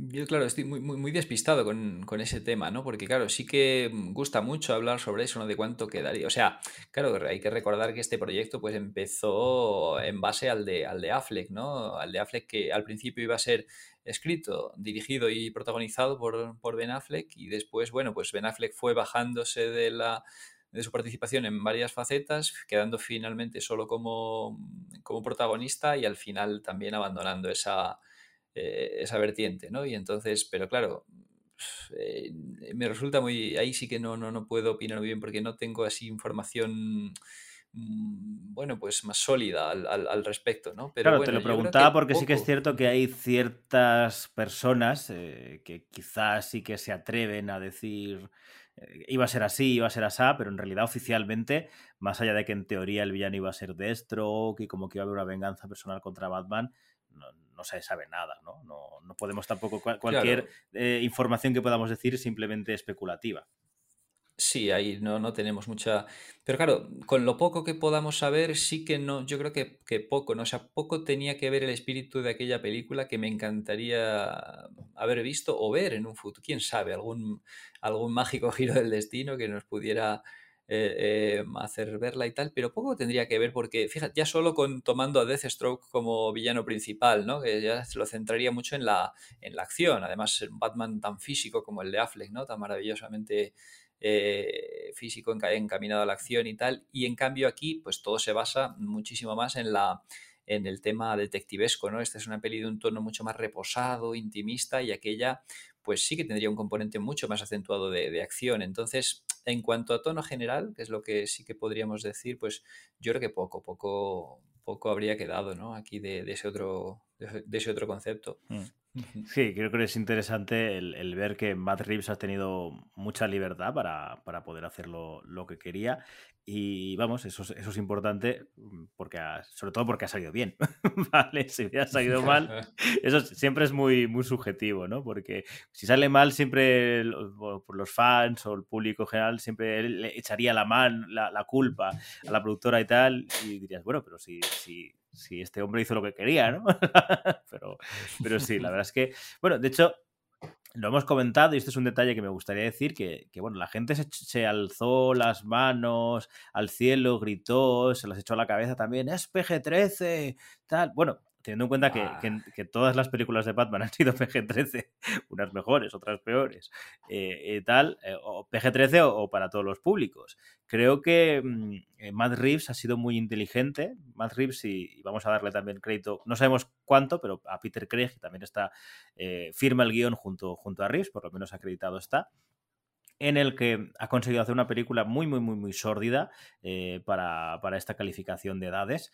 Entre uno de esos elementos mm, tan inteligentes es lo de unificar todas las drogas con una inventada, este drop en el que dependiendo porque ah, eh, de esto hemos hablado tú y yo, y ahora eh, reflexionando tengo una teoría, y ahora ya hablamos, dependiendo de la utilización, eh, por ejemplo, cuando la gente de alto, de alto standing o la gente con poder la utiliza, se, asemeja bastante a la cocaína, pero cuando la utiliza gente más desamparada o, más perdida en la vida, se asemeja a la heroína. Pero bueno, creo que es inteligente en, eh, eh, echar el foco en, algo que no existe, con lo que no, nadie le puede echar la culpa de nada a ese respecto. Pues sí, ¿no? Eso, el PG-13, ¿no? Es el melón del PG-13. Mira, yo creo que lo que ha hecho Matt Reeves es confirmar algo que ya se sabía, hmm. y es que el PG-13 es una calificación por edades más que suficiente para, para una película de Batman, ¿no? Para reflejar, o sea, es que yo no he echado de menos para nada eh, la calificación R. O sea, no, porque eh, creo que con este PG-13 se ha conseguido, eh, se, han, conseguido representar escenas lo suficientemente mm, inquietantes, estremecedoras para transmitir lo que se pretendía, lo que se pretendía.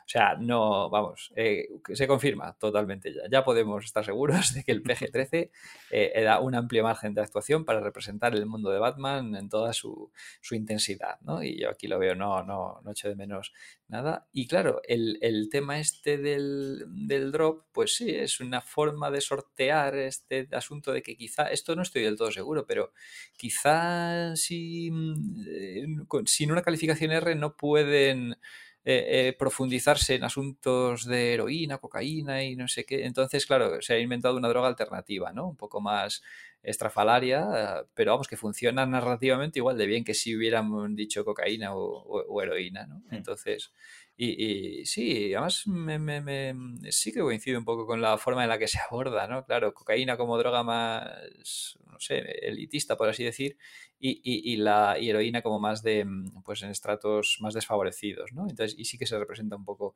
un poco así en la, en la película también. Es que eh, algo que mucha gente igual... Em, confunde o, se equivoca al hablar de... Muchas veces piensa que, un, que, que, una R, como, como clasificación por edades, significa un tratamiento más oscuro o más adulto de una película y eso no, no, no tiene el porqué y esta película desde luego es un buen ejemplo. La R básicamente, para quien no lo sepa, se da por un uso excesivo de la drogadicción, desnudos, palabras malsonantes y sangre. Y yo creo que todo lo que hay aquí está lo suficientemente sorteado para tener esa sensación de turbiedad y que en ningún momento eh, necesites ni, una escena demasiado sangrante o, un pecho que se pueda ver o, alguien esnifando cocaína, ¿no? No te hace falta y a la vez tienes toda esa sensación de, de que estas cosas existen en esta ciudad tan, tan delictiva. Claro, es que yo ninguno de esos elementos creo que sean necesarios para representar la, atmósfera de Gotham, ¿no? Digo, es que no, no, hace falta, por lo tanto, pues mira, eh, eh, yo creo que en, tanto en esta película como en otras eh, varias de, de, Batman, pues ha habido una representación totalmente satisfactoria de la, de la atmósfera de Gotham sin recurrir a ninguno de esos, de esos elementos. Así que, confirmado. Ya que nombras Gotham, Y, ahora tengo otro, ahora cuando terminemos de hablar de Gotham, em, eh, hablamos de, de Selina. Esta Gotham. Porque esta Gotham es maravillosa. Porque es una mezcla perfecta entre una ciudad, como su propio nombre indica, gótica, estambótica, sucia y que crees que pueda existir. Hemos, eh, vamos a evitar comparar, pero no lo podemos hacer. Es una mezcla perfecta entre la Gotham de Tim Burton y la Gotham de Christopher Nolan. Fíjate, yo ahí no lo veo tanto, ese, ese aspecto, ¿no? Quizá vea una, una Gotham de Christopher Nolan más decadente, ¿no? No mm. veo tanto el, gótico de, Tim Burton, que sería... Por eso digo punto intermedio, porque el de, el de, Barton es mucho más llevado al extremo. el, que, el que Barton, personalmente pienso que está como una burbuja y que el resto del mundo eh, eh, envejece de, de, otra manera y esto siempre es así. Sí. Claro, claro, es que es un universo propio el de, el de Barton, ¿no? Y aquí no, no vería yo ese punto, inter ahí no, no lo vería yo, ese punto hmm. intermedio, ¿no? Simplemente es, eh, pues, ensombrecer la, la, Gotham más verosímil de, de, Nolan, ¿no? Yo veo más ese concepto que... Es que ten en cuenta que, sobre todo en, en, esa plaza que se ve llena de, de carteles, eh, es una plaza que, recuerda un poco eh, esos edificios muy, muy, muy altos que no tienen consonancia entre sí, cada uno en una línea, mucho cartel. Em, eh, la propia Torre Wayne, que, tiene esas. Eh, acabada en, casi orejas de punta, ¿no? Casi que nos da una pista que ahí vive, vive Batman. En el interior de la, de la Torre Wayne es, tiene una mm, decoración casi barroca que, no es acorde a quizá los estilos más clásicos británicos que puedan ser las, las mansiones Wayne, ¿no? De hecho, si esto también puedes hablar de, ese uso de la torre Wayne en vez de la, la mansión Wayne, ¿no? Que tienen como un uso diferencial. O sea, lo que yo puedo decir es que a mí creo que esta Gotham tiene mucha personalidad. Y eso me gusta, que se haya hecho hincapié a nivel de diseño conceptual en esto. Y ahora te dejo a ti que todos estos melones que te he dicho los, los explores. sí, sí, sí. Claro, estoy de acuerdo en que esta sí que tiene más personalidad. ¿Qué podría ser uno de los elementos que se achaque un poco, que se pueda echar en cara a la versión de, de Nolan, ¿no? De que quizás recordaba o a veces directamente se nos presentaba a Chicago eh, o Nueva York, ¿no? según la película de la trilogía, eran Chicago y, Nueva York, ¿no? no estaban lo suficientemente ensombrecidas como para tener una personalidad más eh, particular, una personalidad única, como si tiene esta, esta Gotham ahí la veo en ese sentido un poco más, un poco más completa, ¿no? Aunque la de Nolan, claro, se adaptaba muy bien al tono de la película, más thriller policíaco, pero aquí, en el afán de representar, de acentuar la decadencia, la podredumbre, la sordidez de, de Gotham, pues hay que, hay que mm, eh, eh, eh, hacer más tétrica esa, esa ciudad, pues verosímil hasta cierto punto, pero eh, eh, pero más eh, tétrica, ¿no? Y entonces sí que tiene personalidad única, claro, no tanta personalidad y, entidad como, las de, como la de Barton, ¿no? Que eso sí, claro, es una ciudad completamente fantástica. Es que es mi favorita, digamos, de las Gothams cinematográficas, porque es una auténtica obra de arte, esa Gotham en sí misma. Esas Gothams, porque ahí, claro, hay diferencia entre Batman 89 y, y Batman Returns, ¿no? Profundizando en el gótico en Returns pero esas Gothams son mis favoritas, pero claro, no, no son para todas las historias de Batman. O sea, no funcionan a lo mejor con, para historias como las que se quiere plasmar en Nolan o en, o en Reeves, ¿no? Entonces, claro, pero, pero bueno, sí, sí, Gotham como un personaje más, ¿no? Qué, qué, qué interesante aquí ese, ese punto. Sí, sí, sí. Y el tema de, de la Torre Wayne, fíjate, aquí podemos eh, eh, hablar un poco de la novela. Ah, me, has, me, leído el pensamiento porque estaba esperando a que tú dijeras algo para decir, y ahora podemos hablar brevemente de la, de la novela precuela que, que, ambos hemos leído. Sí, sí, sí. Claro que nos sirve para introducir porque aquí no vive Batman, o sea, Bruce Wayne en, la eh, Batman, en, la mansión Wayne, sino en la torre Wayne. Que por cierto es un elemento que a lo largo de la, toda la historia editorial y de los cómics han, han, habido etapas en las que Bruce Wayne vivía en la torre Wayne, eh, más, más eh, centrado en, la ciudad y no tan alejado, ¿no? Como, como era la mansión Que, que, está afuera de la ciudad. Eso, en, la década de los 70, ¿no? Ahí hubo un momento en que se decidió que Bruce Wayne tenía que vivir en medio del meollo, en medio de la acción, que no podía ser eso de que estuviera tan alejado de los focos de, acción de, Gotham y entonces pues vivía en un apartamento propiedad de, de Industrias Wayne, bueno, sin ir más lejos, en la etapa del conocida como el Batman definitivo en los cómics, ¿no? De la etapa de Steve Engelhardt, pues vivía en ese apartamento. Eso también se representó en, la, en el cine, pues en la, en, en la trilogía de Nolan, con la excusa de que se había quemado la, la mansión en Batman Begins, pues después le vemos en el apartamento, ¿no? También en, en, em, en las películas de Zack Snyder, porque también, también está quemada la mansión por otro motivo, y, bueno, también vive en otras... Eh, en otros emplazamientos, hay Bruce Wayne y tal, pues aquí también la tenemos. Pero claro, el, el, tema de la novela precuela. En la novela precuela, pues nos deja establecido que el orfanato, o sea, la, perdón, la, la mansión Wayne fue, el, durante, fue cedida a la ciudad para, eh, como orfanato. Eh, eh, por, por, Thomas Wayne durante la infancia de Bruce Wayne. ¿no? Claro, Entonces, es que esto la, la película Wayne. no lo dice en ningún momento. Sí que se nos habla, se nos habla que, el orfa, que, el orfanato era propiedad de los Wayne, pero no, se, no queda demasiado claro que, que era la, la mansión, mansión Wayne. Ahí está, que era la propia mansión que se cedió como, como orfanato, ¿no? Fíjate, qué premonitorio, ¿no? Y, y poco después Bruce convirtiéndose en huérfano, el mismo, ¿no? Fíjate. Y además, claro, hay un punto ahí de la. Al final, la novela precuela sí que puede aportar elementos de para la historia concreta de este Batman, porque se menciona en la película el orfanato que se quemó, tal, de los Wayne. Pero claro, ¿quién quemó el orfanato? spoiler de la novela, pero bueno. Sí, yo ese, ese detalle ver. para mí yo consider, lo consideré un poco spoiler. Claro, leí la novela antes y claro, cuando se habla del, del orfanato que sufre un incendio y que luego en la película no te soluciona en ningún momento que el, quién incendió el, el orfanato, con lo que creo, creo que es algo que no buscaba la primera película, pero que el, el escritor de la novela mmm, aprovechó en retrocontinuidad, ¿eh? Me da a mí la sensación. Sí, ese sí, detalle sí, lo cogió y lo expandió. Sí, sí, sí, yo creo que pueden ir por ahí los tiros, ¿eh? que después aprovechara para hilar un poquito todo, porque no sé si quieres decirlo o no. sí, estamos de... haciendo spoilers todo el rato. Sí, ¿no? Son pues... spoilers, eso, pues claro, pues nada, es... es Llevamos una hora y diez de programa como para alguien diga, ¿están haciendo spoilers? Sí, estamos haciendo. estamos haciendo, y también de la novela, que bueno, no sé si recomendar la lectura, tampoco es que sea algo fascinante, pero bueno, para quien más cautivado haya quedado por la película y quiera ampliar yeah. contexto y ampliar perspectiva, pues sí, ¿por qué no? Leer la, la novela y comprobar que Enigma, Enigma fue quien incendió el orfanato en sus primeras acciones delictivas, ¿no? Esas que le subían, claro, porque la novela se centra un poquito pues en los orígenes, en el desarrollo paralelo de, de las personalidades de Bruce Wayne y, y, Eddie Aston, ¿no? Y entonces, bueno, pues Enigma que odia a todo el mundo, que está resentido con el mundo, con la sociedad y demás, pues empieza a cometer por ahí actos delictivos que le generan eh, adrenalina al conseguir escapar impune y tal. Y uno de los primeros de las cosas que hace es, pues eso, incendiar el orfanato donde tanto sufrió de pequeño, porque él era uno de los huérfanos que vivía en el orfanato de los Wayne, en la, en la mansión Wayne, ¿no? A ver, Entonces... es lo que decimos. Aquí cada cual que decida si le interesa la, la, la, novela o no. Yo no voy a decir abiertamente que no la lean o, o que la lean. A mí personalmente no, no me gustó demasiado.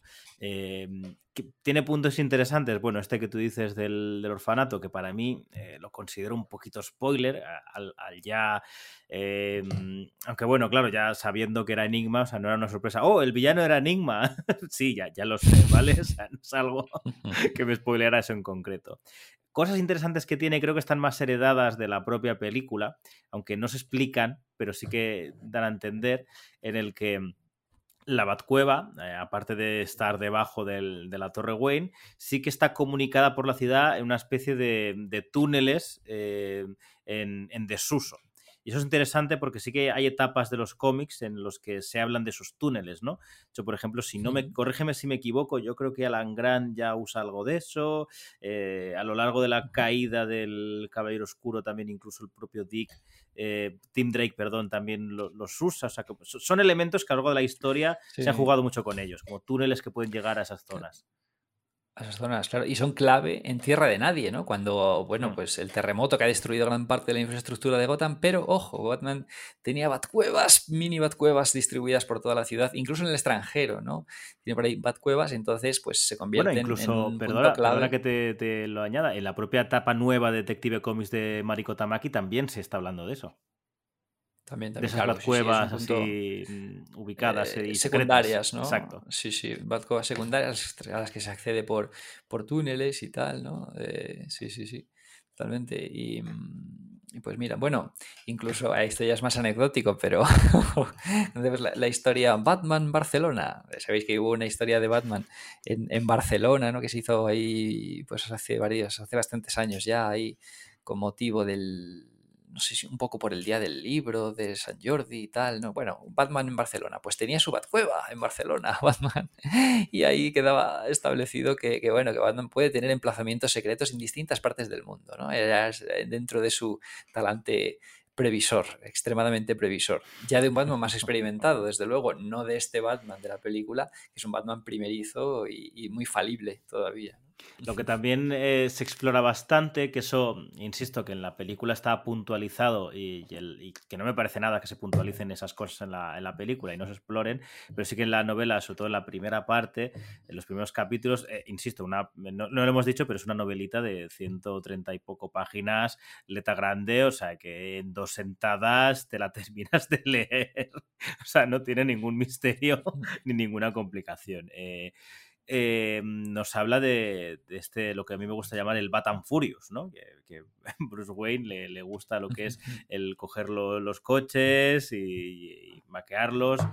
Bueno, es que no sé cuál es el término con, concreto, no quiero decir tuning, porque es como, porque queda como muy cani y es un poco más allá de lo que hace, ¿no? Que es como, que esto es muy, culturalmente es muy americano, ¿no? De transformar los coches, los, los, los muscle car, creo que, que se llaman, ¿no? Y ponerles motores nuevos y tal y que incluso si quieres también, eh, te, yo estoy apuntando los melones que tenemos abiertos para cerrar, ¿no? Pero podemos hablar de ese Batmóvil que tanta crítica tuvo, pero que a mí personalmente yo, en cuanto aparecieron las primeras fotografías, dije, bueno, pues esto se recuerda mucho a esos Batmóviles, tú lo has dicho antes, de los 70 y 80, que no eran tan recargados y que simplemente eran, eran coches o, o deportivos rápidos que, que utilizaba Bruce Wayne, ¿no?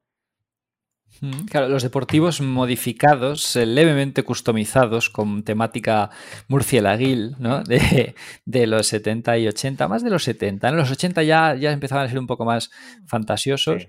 y tal los bandmóviles, aunque hay, bueno, una gran cantidad de, de bandmóviles en los, en, lo, en, los cómics.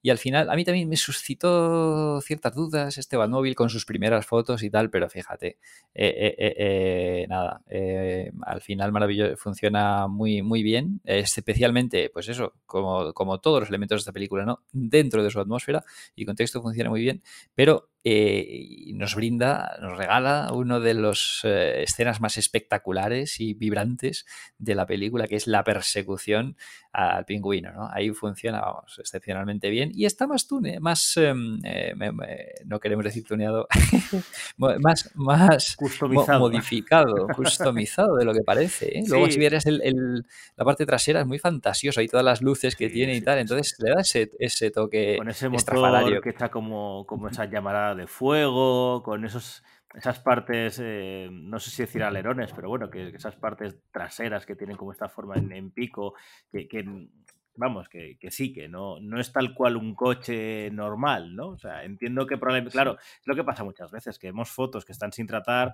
fotos, eh, hablando mal y pronto, robadas, entre, entre comillas, que claro, que no tienen, que, que, probablemente para la escena en concreto se use un coche normal, pero que luego dentro de la película eh, o, o, con la utilización del montaje y los planos sí que vemos el, el Batmóvil, ¿no? El eh, Batmóvil. Aunque yo de decir... Vamos, que me, vamos, que me voy a comprar el, el Batmóvil escala 1.18 de Hada Toys, que al final, fíjate, hmm. eh, a pesar de todas las dudas, de todo lo que me metí yo con ese Batmóvil al principio, de la, al, con las primeras fotos... Fíjate, ¿no? Yo, pues yo fui de los que, de los que para, despotricó. Para hacerte a ti daño, me, me compraré el Lego. claro, claro, claro. Ahí, ahí sí, ahí su, su, sufriré, sufriré. Sí, y, y, y, y, te las iré enseñando. ¿Cómo te gusta? ¿Cómo te gusta? La tortura, como enigma, como enigma con, con la tortura de las ratas y tal. Lo que quiero decir que para mí uno de los puntos negativos es que aunque la concepción de la escena está muy bien, eh, la persecución no me acaba, no me termina cómo está rodada. Eh, creo que le, le, le, falta un poquito de, de ritmo, eh, a veces incluso un poco liosa en, en el momento en el de lo, los camiones y tal, y no, o sea, la escena en conjunto está bien, pero no es de, de mis favoritas. Lo que pasa es que, claro, como acaba con ese plano tan impresionante en el que el Batmóvil se crea como una rampa, dentro del destrozo se crea una especie de rampa que, Batman aprovecha para saltar, la épica del Batmóvil entre el fuego, golpeando el coche del pingüino, el maravilloso plano de, Batman andando lentamente hacia, hacia Oswald Cobblepot para agarrarlo, mientras un efecto de sonido que me fascinó, que es que se escuchan espuelas, como si fuera un western, como el sheriff que ha cogido ya al villano que intentaba huir. Claro, eh, me funciona, aunque no creo que es de las escenas que me falta un poquito de punch. Fíjate, ahí sí que no puedo, no estoy y de, no estoy contigo para nada, porque a mí, vamos, me, me, me, fascina de principio a fin, me maravilla de principio a fin esta secuencia de la persecución. O sea, no le, no, yo ahí no, fíjate, no, no le pondría, no le pondría pega. Es que transmite toda la, la tensión, la emoción, la espectacularidad, la, la, la contundencia que, creo que debe tener pues toda persecución. Fíjate, es algún elemento ya eh, imprescindible en todas las adaptaciones cinematográficas. En todos los Batman cinematográficos tenemos su escena o sus escenas de persecución con el Batmóvil y esta pues es, otra maravilla, ¿no? Esto es que además la tensión de ese Batman con problemas de, control de, sus impulsos y de problemas de gestión de su ira, ¿no? Cómo, cómo despliega toda su, ira, su frustración ahí, ¿no? Eh, eh, eh, Pingüino, Pingüino es la mitad de la escena. La actuación ahí de Colin Farrell, que sé que no es santo de tu devoción Colin Farrell, pero yo creo que aquí sí que te ha convencido, ¿no? Y ahí es uno de los highlights de la interpretación de Colin Farrell como Pingüino. hay esos exabruptos que le suelta, te tengo, te tengo, y, hace funcionar la escena muy bien, ¿no? Y luego, bueno, pues con todo este despiporre de, típico de las pelis Ahora hablaremos del Pingüino, eh, porque hablaremos largo y entendido de su creación y de muchas cosas, pero eh, avanzo que sí, me ha gustado mucho la interpretación de Colin Farrell en esta ocasión, a pesar de que, como tú has dicho, no es santo de mi devoción. Con lo que probablemente esta sea la segunda interpretación de Colin Farrell que me gusta en toda su carrera. Ah, fíjate, ahí está. Entonces, no, es, no es decir poco, ¿eh? Pero, pero, pero, sí, sí, sí, o sea, vamos, ahí el Batmóvil eh, genial, ¿no? Y, y, sí, sí, ha funcionado y, eso, pues nada, ya lo, lo asociamos eh, pues em, a esos em, deportivos customizados, como bien dices, de los 70, 80, incluso los 90, también algunos cómics de los 90, también tienen el deportivo mm. customizado. Fíjate que, a nivel de, cine, ¿vale? Eh, lo que hablaba yo de la, nostalgia noventera que a su vez bebía de, los 70, en el cine de los 70 es cuando se empezó a explorar mucho lo que era el tema de, las persecuciones de, coches hasta prácticamente ser un subgénero del, del cine más, más Greenhouse, ¿no? Todo este tema con, con Vanishing Point, o sea, en castellano se llama Punto Límite Cero, que eran películas que básicamente iban de, persecuciones de, coches, ¿no? Y de, y de huidas, y hasta en ese sentido creo que lo que intenta más Reeves es un poco reflejar ese, ese sentimiento, ese, ese, tipo de persecución tan, tan cruda, eh, más, física, quizá menos fantasiosa que, que, en otras ocasiones. Y, y, por eso me da un poquito de... O sea, quiero decir, a ver, esto es como todo. Le pongo como negativo por, por, marcarle algún punto negativo, porque en general, aunque me falte algo, en general la escena me funciona, sobre todo cuando con ese inicio en el que vemos el, por primera vez el Batmóvil, ¿no? Lo hemos visto en la Batcueva, lo hemos visto que está ahí como Bruce trabajando en él, pero la primera vez que lo vemos con, esos planos, eh, con el fuego saliendo, eh, la, escena está, en conjunto la, la escena funciona. Y pues, para cerrar, bueno, sí, ¿querías continuar hablando de este tema o cerramos un poco? Quería yo añadir unas cositas de Gotham, pero bueno, eh, termina tú con esto si ah, quieres. Sí, sí, no, no, dale, dale, con, con, Gotham. Sí, porque una cosa que me gusta mucho de esta, de esta Gotham es que con, esta banda inicial que vemos, de esto, esta gente que, que, bueno, hemos teorizado si puede ser por Halloween, aunque a mí me gusta pensar que es más de la propia ciudad, que está tan, tan tan sucia, tan corrompida, tan criminalizada, que es estos grupúsculos de, bandas, ¿no? Bandas que se, mm, maquillan y que mm, aparecen y actúan en un sitio concreto eh, y que eso es muy, muy comiquero, el, que bandas concretas que, hacen el caos y el mal y estos que tienen esa máscara bueno, máscara no, esa cara pintada de, blanco con, elementos que pueden recordar a, una calavera y, con este chico, que claro, ha habido un poco de confusión porque este actor al interpretar a Tim Drake en la propia serie de Titans, en muchos medios decían que si puede ser un futuro Robin y tal. Y yo creo que bueno, que simplemente ha sido una coincidencia a, ser alguien que está en la agenda, digamos, de Warner Bros. Pues bueno, ha salido en estos dos productos. Que claro, tienen relación con, con Batman, pero yo dudaría que fueran por, por ahí los, los, tiros. No creo, no creo que este sea el Team Drake de, de, Pattinson, ni mucho menos. Pero bueno, tiene ese elemento tan característico que al no ser todavía parte de la banda, su cara está pintada por, por la mitad, ¿no? Media cara. Y a mí me gusta ese, ese mm, estilo de, de, las bandas, los sicarios, que, que, luego también está reflejado con el propio Enigma, que tiene su propia banda también, eh, temática, aunque en este caso van van como, como el vestido, ¿no? Que ha influenciado a esta gente para, para imitarlo. Fíjate, pues eh, sí, ¿no? Interesante el tema de las, de las bandas. Sí, curioso el tema de Jaylee Curgo, ¿no? El, el, el, intérprete de, pues eso, de, de Tim Drake en, en, la tercera temporada de Titans y que puede llamar a confusión, ¿no? Sobre todo ahora que está tan de moda el tema de los universos compartidos y de la coordinación, ¿no? Pues con la eh, distinguida competencia, ¿no? De, como se decía en los de, de Marvel y tal, ¿no? Del, de los medios compartidos, claro, puede quien le llame la, pero em, a confusión un poquito. Pero es un melón muy gordo, este de la banda. Porque, claro, los colores de la banda, el maquillaje de esta banda, claro, nos recuerda muy poderosamente al propio Joker, ¿no? Al propio Joker, que, claro, una vez que somos testigos de su presencia en, la, en la película, es claro, puede que esta sea parte de la banda del Joker que siga operando aún después de estar Joker detenido en, en, Arkham, ¿no? O que sea inspirado por la leyenda negra que haya creado Joker en la ciudad, ¿no? Entonces, claro, esto, este tema que se, especulaba mucho con ese tema en los, al ver en los trailers a, esta banda, ¿no? Pero claro, no había una base sólida en la que centrar la referencia a Joker, pero ahora como que ya nos resulta mucho más sugerente, ¿no? Claro, que si quieres el... Sí, que decía que al estar Joker en Arkham, eso implica que Joker ya ha actuado. Eh, entonces, no es descabellado pensar aunque bueno, es como una teoría como otra cualquiera que a, los sobre todo a los, yo creo que estas teorías nos, nos, vienen más a los que más leemos cómics, ¿no? Como sabemos que el universo es tan amplio y hay tantas posibilidades, se, nos llena las ideas, ¿no? De cualquier mínimo el, elemento que nos haga recordar a, a a, elementos de los cómics, valga la redundancia, pues enseguida nos ilusionan y, bueno, pues mientras no se nos diga lo contrario, pues es una opción como, como otra, ¿no? Pensar que esta banda puede estar o influenciada o ser parte o, querer eh, emular al, al, crimen, al príncipe payaso del crimen, ¿por qué no?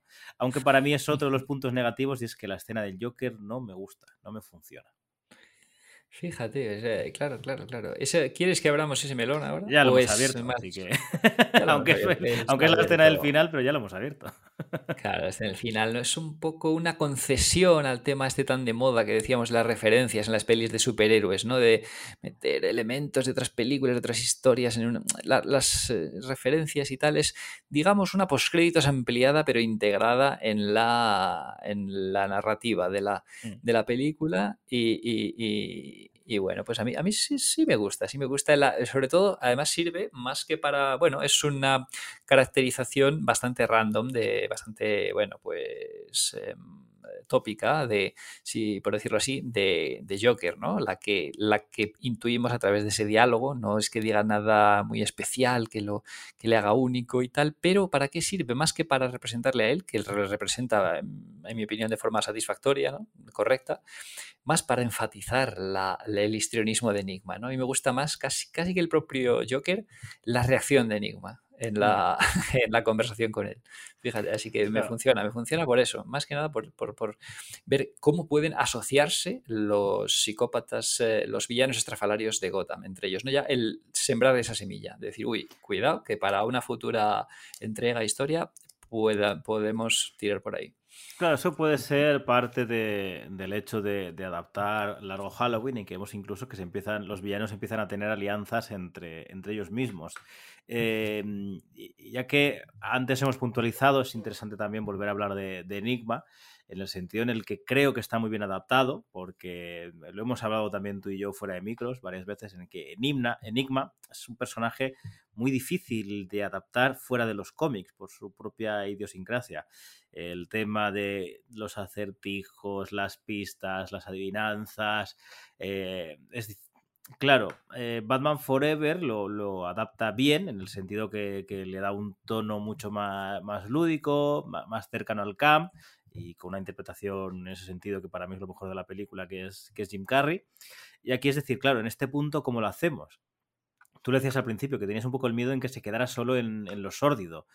Eh, para mí hay una mezcla también muy chula entre, entre este villano psicópata, en un poco a nivel cinematográfico, un poco Seven, un poco Show, con, con, las trampas.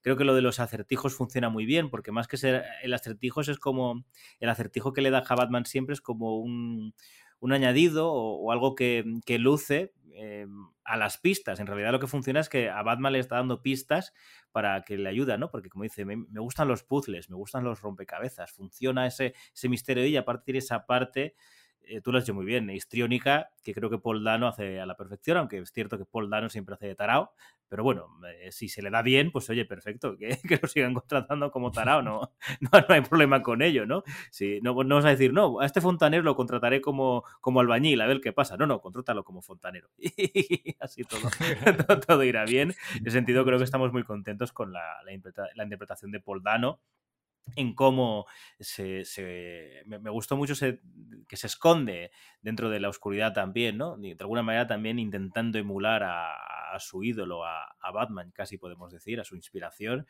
La escena en el que mata a este, bueno, mata no, captura a, este político, ¿verdad? En, su propio coche, creo que es de una crudeza fascinante. Y es que si nos pusiéramos a analizar escena por escena la película, creo que Mm, salvo cosas concretas, puntuales que podamos tener nosotros por gustos, es que poquitos peros se le pueden poner. Yo la verdad que sigo buscándole algún pero importante a la película, porque es que no, no, no consigo. Por más que sí se me ocurren elementos que me hubiera gustado ver, ¿no? Como tú decías antes, la expectativa. Claro, pero no hay que juzgarlo porque lo que tú pensaras que iba a ser, sino por lo que es. Pero en cuanto a lo que es, en cuanto a lo que tenemos presente, no veo nada que me chirríe especialmente. Es que no, no, no, no. Quizá, bueno, me quedan muchos visionados todavía, y en, así que, eh, bueno, pues en cine, claro, luego pues es una peli que vamos a ir a ver a lo largo de toda, nuestra vida ya, ¿no? Esto es como, es una, un Caballero Oscuro, Batman v 89, Batman v Superman más, ¿no? Una peli que vas a ver siempre, pero que mm, a lo mejor ahí ya, en otros visionados, pues ya mm, algo que me, haga clic y diga, uy, esto, pero de momento estoy ah, maravillado con la... Yo tengo tres puntos, así como eh, que no digo malos, sino como que me chirrían o, tal, pero ya, he dicho dos, entonces para más adelante dejaremos el tercero para cuando toque. Ahí también dejo el misterio, que la gente haga sus, sus cábalas. Oye, qué interesante me gustó ese juego, como, como también Matt Reeves, lo que hablábamos del cómic, cómo juega con, los propios fans. Aparte que, que deja muchos guiños muy, muy chulos. Eh, y aunque sé que tú no eres muy fan, pero hay dos o tres guiños a Batman 66, ¿eh? Desde... Eh, desde el, busto de Shakespeare eh, en el, eh, aquí en la, biblioteca, ¿no? De mm, donde está Alfred. Eh, yo nunca recuerdo el nombre, tú, tú lo sabes, sí, de la, la mujer que, que ayuda. Ah, la, sí. bueno, es que era la, tía Harriet, que Es, es la tía de Dick Grayson, ¿no? En, en Batman 66. Pues si tengo la verdad no me acuerdo, pero, sí, sí, pero hay ese guiño, ¿eh? Ahí está, ahí está. Ahí... Ahora luego, cuando hablemos de Alfred ya, ya exploraremos eso o, bueno, eh, em, todo esto lo decía porque, claro, como divagamos tantos ya, me he metido en una divagación que ahora se, me ha ido, ya no sé por dónde, por dónde voy a empezar. Ah, las referencias a, Batman 66. No, no, pero esto venía incluso antes. Ah, hay pequeños guiños, ya, ya me acuerdo, ya me acuerdo. Hay pequeños guiños que se, le deja Matt Reeves a, a, los fans, a los más conocedores de la mitología batmaniana, porque tú ya sabes que yo lancé ese triple que ha sido mentira, en el que yo decía que, que Enigma iba a ser Alberto Falcone. Vale, ya hemos visto que es mentira, eh, me he equivocado y era una teoría loca que, yo tenía. Eh, pero en el momento en el que hablan de, ese periodista, claro, se le da otro, otro carácter, pero se habla de, de Edward Elliot, dije, claro, no sé, porque además pone silencio, hash, ahí en la pantalla y tal. dices, ¿no será que va a adaptar lo de los dobles asesinos? Y como sabíamos que el Barry Keegan, ya hemos hablado que interpreta a, Joker, sabíamos que iba a tener un papel misterioso que no se había revelado cuál era. Digo, ¿no será que este tío son dos asesinos y que uno es Enigma y el otro Silencio? Como ya en la película, la adaptación de Silencio se hizo ese juego así un poco raro que en, que en aquella película de animación no funcionó. Yo ya mi cabeza empezó a, elucubrar y nada, es una pista, es un guiño a, los fans como otra cualquiera, pero que están muy bien, ¿no? Ese tipo de guiños y referencias. Fíjate ¿eh? cómo podemos hilarlo ahí a través de.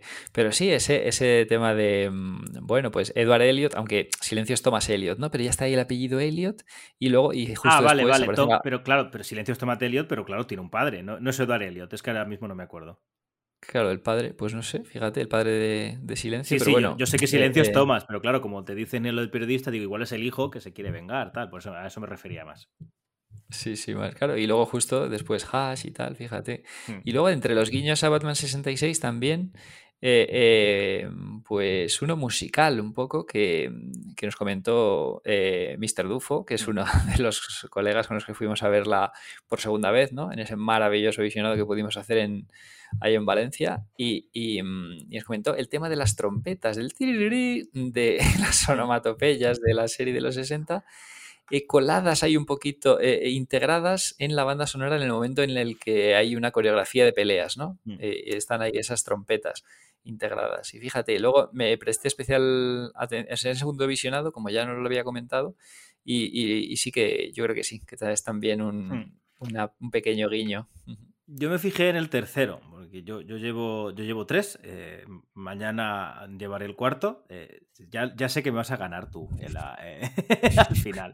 Pero bueno, de momento llevo estos. Y es cierto, en el que podemos hablar también de, que, de Michael Giacchino, ya que has dicho la, la música, porque Michael Giacchino em, utiliza este elemento de la trompeta así un poco para desentonar, lo utiliza en varias ocasiones, sobre todo referidos a los golpes. Hay un momento dado en el que Selina se lleva un golpe bastante fuerte que ya suena y, en esta pelea final con los eh, acólitos de Enigma sí que utiliza varias, varias veces este, este, recurso que me recuerda mucho lo que ese tipo de sonidos que utilizó también de, forma muy, muy clásica en, la banda sonora de, Los Increíbles. No sé si tú has visionado muchas veces esa película, pero a mí es que me, me vuelve loco. de hecho, es una de mis favoritas de, de Pixar. O sea, juega muy bien con la música y es que es una banda sonora gloriosa en el que eh, creo que la, utilización eh, a lo largo de tanto del metraje del tema, el tema de Batman, funciona muy bien porque se, se te queda en la cabeza y ya sabes que cuando va a sonar, sabes que va a aparecer Batman, sabes que Batman va a realizar una acción importante. Y esto es un fenómeno que se llama, no sé si lo conoces eh, por su nombre, que se llama el, Mickey Mousing. Y es que el asociar una música a, un personaje concreto. Y creo que Michael Giacchino lo hace muy bien porque también esa variación del Ave María también nos lleva a que algo va a pasar con, Enigma cada vez que suena, ¿no? Entonces creo que, utiliza, creo que la banda sonora acompaña perfectamente a la película y, le da un punto en el que yo creo que si empieza a sumar puntos, pues la, la película casi no se le puede puntuar sobre 10, sino sobre 12 o 14. Sí, sí. Es que es otro de los puntos que roza la.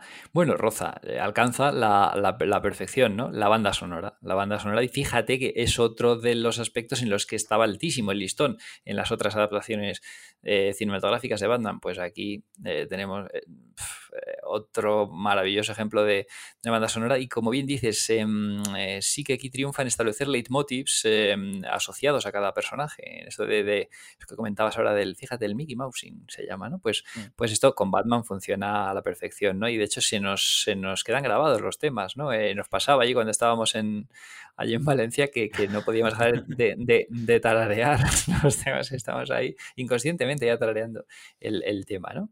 Y, tal, y sí, sí, sí, y hay puntos, em, bueno, yo creo que el momento más... Em, eh, virtuoso de la banda sonora, es esa escena preciosa, escena final preciosa de eh, la separación entre, mm, entre Batman y Catwoman, entre Urus y Selina, ¿no? Con las motos y tal, la delicadeza que la sensibilidad que transmite ahí, ¿no? El tema de que, bueno, que, lo, que le, que les, lo que les cuesta alejarse, ¿no? Me parece que se van a alejar, se juntan otra vez, se alejan. Entonces todo es ambientado por la, el fragmento de banda sonora que, que, se asocia a ese momento. Bueno, maravilloso, ¿no? Para el broche de oro a, ese final. A mí un momento musical que, que me encanta, como, como, está editado, como está eh, orquestado, es en el momento en el que eh, Batman está apareciendo a, a, detener a, Falcone con, con, esos sicarios que están disparando contra él. Es una, una escena que está dirigida muy bien eh, con, con, el juego de luces, porque prácticamente está oscura y se ilumina cada vez que hay un tiroteo. Entonces vemos a Batman como, como ese aliado de, de las sombras. Y la música funciona cada vez que hay un disparo. O sea, el, tema va sonando mientras se dispara. Mientras no se dispara, no suena. O sea, me parece a nivel de montaje. Eh, es mi escena favorita de la película.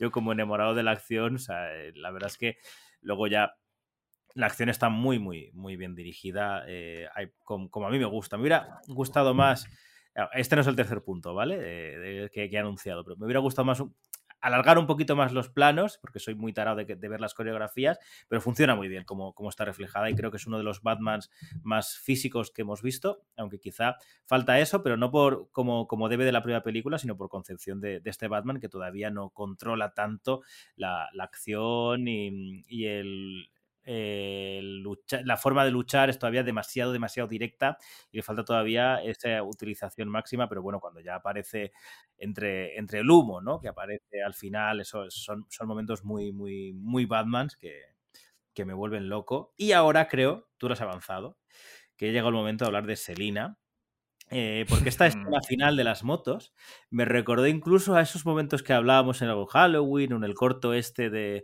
eh, de Chase Me, en esos momentos de persecución entre tejados, ¿no? Porque esa escena es un poco ese, eh, ese jugueteo entre Batman y Selina que se alcanzan, que se pillan, que se cogen, que se deja escapar uno del otro porque hay un juego muy, muy, muy chulo y si hemos hablado de, de la interacción entre Batman y Gordon, que, que, funciona a las mil maravillas, creo que la interacción entre Batman y, y Selina es, es, es, maravillosa.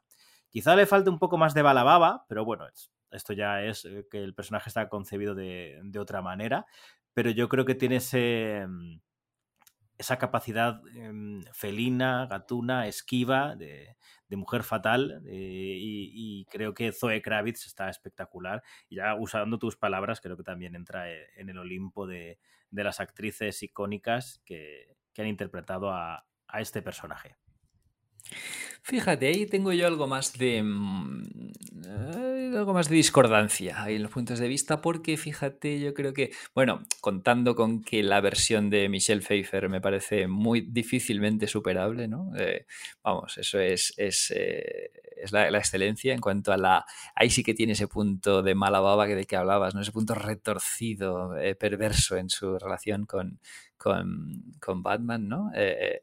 Eh, y aquí, bueno, pues falta un poquito de, de ese... Bueno, tú decías de Michelle Pfeiffer es tu favorita, pero ya que lo hemos abierto el, el melón, o iba a abrir melones, mi favorita es Anne Hathaway.